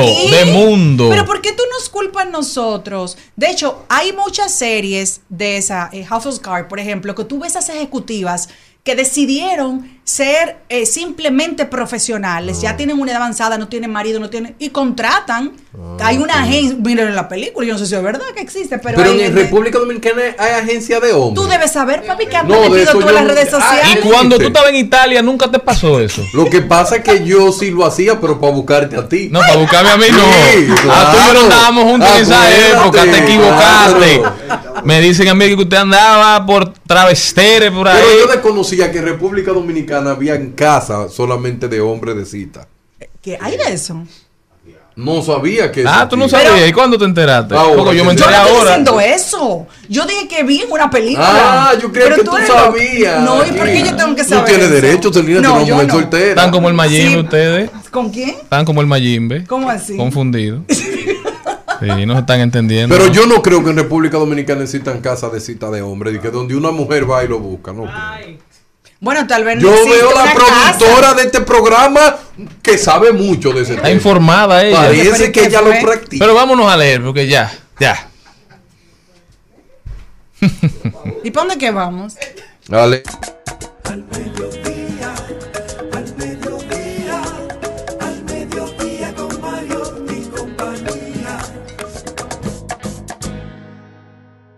En Al Mediodía, con Mariotti y compañía, seguimos con Páginas para la Izquierda. A continuación, Páginas para la Izquierda. El libro de hoy llega gracias a Casa Calíope, librería virtual. El libro de hoy, oigan cómo se llama. Recomendación de Bill Gates en sus famosas Gates Notes. Gate Notes, que es su página de internet, ¿verdad? Donde él hace publicación de sus artículos sobre temas que le interesan, pero también publica la lista de los libros que se está leyendo o de los que se leyó. El libro se llama El juego interior del tenis, pero aunque usted no practique tenis, este libro le puede ayudar mucho. Yo particularmente ya no leo muchos libros de autoayuda, pero cuando te lo recomienda Bill Gates, yo creo que, que vale la pena darle, echarle un vistazo. Oigan la premisa del libro. Muchas veces somos nuestro peor enemigo. No es el adversario externo el que nos derrota, sino nuestras propias dudas, nuestro propio miedo y nuestra falta de concentración. El juego interior del tenis nos muestra la forma de superar estos obstáculos y de lograr un óptimo desempeño. Este libro está basado en el tenis, pero sus principios pueden aplicarse a cualquier tipo de actividad. Si practicas el tenis, te enseñará a mejorar tu juego, a aprender con más rapidez y eficacia y a confiar más en la sabiduría natural de tu cuerpo. Si no lo practicas, te ayudará a desarrollar ciertas habilidades que te servirán para tener éxito en cualquier tipo de juego o en cualquier campo de actividad. Tim Galway es uno de los pioneros de la psicología deportiva. Fue jugador profesional de tenis y profesor de este deporte. Le presente él le presenta esta obra que ha sido un éxito internacional con más de un millón de ejemplares vendidos. Si usted quiere salirse de su camino, dejar de ser su propio enemigo, este libro es un buen paso para comenzar. Darían Vargas, ¿qué usted opina? ¿Lo va a leer? Eh, mira, yo no leo libros de autoayuda. Nunca no, leí. Ya no, ya no. No, no, no, leo. El último único libro- de autoayuda que ¿Quién yo se leí- robó mi queso? No, no, el ¿Eh? último libro de El monje que vendió su Ferrari. No, no, No. no. El rinoceronte de Ey, Alexander buen Scott. libro, buen libro. Ese libro me lo leí yo y después dije, no, pero Esto yo, no es para mí. yo no puedo Dijiste. ese tipo de lectura, pero hay muchas personas Hay muchos que aportan, ánimo, sí, sí, hay muchos que aportan. Pero quiero decirle algo a la persona. El yo puedo es una de las frases más Poderosas. no, no. Más mal usada en el mundo. Oh. Hay personas que nacieron para hacer cosas específicas. No, porque tú puedes ser la mejor bailarina del mundo, pero yo te sabe bailar ballet. Que usted es bella, usted es fea. Oh, es feo. Pero para ti, ¿no? Porque Sí, la belleza depende de quién la Sí, pero- ¿eh? Tampoco sí, así. Sí, está bien, porque lo que ve a la ma- dile a la mamá mía que vaya a mis universos. Es que eso no se puede. debería, eso debería. no se puede. Una estrella, El un mundo no para puede ella. obligar. Tú sí a no la puedes ir a ningún sitio, tú sí Eh, no. eh, y después que usa ese medicamento puede ir a donde quiera. ¿Te parece? Pero yo lo que quiero decirle a la persona para que puedan entender bien mis, mi mensaje, lea libros de autoayuda, pero no se crea que usted es un superhéroe. Eso es lo único que Bien, está bien, esa te la compro. Mejore su autoestima. Trate de destacarse. Dé su mejor esfuerzo en todo lo que haga. Sobre todo, edúquese, edifíquese, trate de construir su mejor versión. Ese es el compromiso. Su única competencia está en el espejo. Así que muchísimas gracias por habernos acompañado nosotros desde Mariotti y compañía, desde Al Mediodía Radio. Le agradecemos su sintonía. Hasta mañana, mi gente, si Dios quiere. Hasta aquí, Mariotti y compañía. Hasta aquí, Mariotti y compañía. Hasta mañana.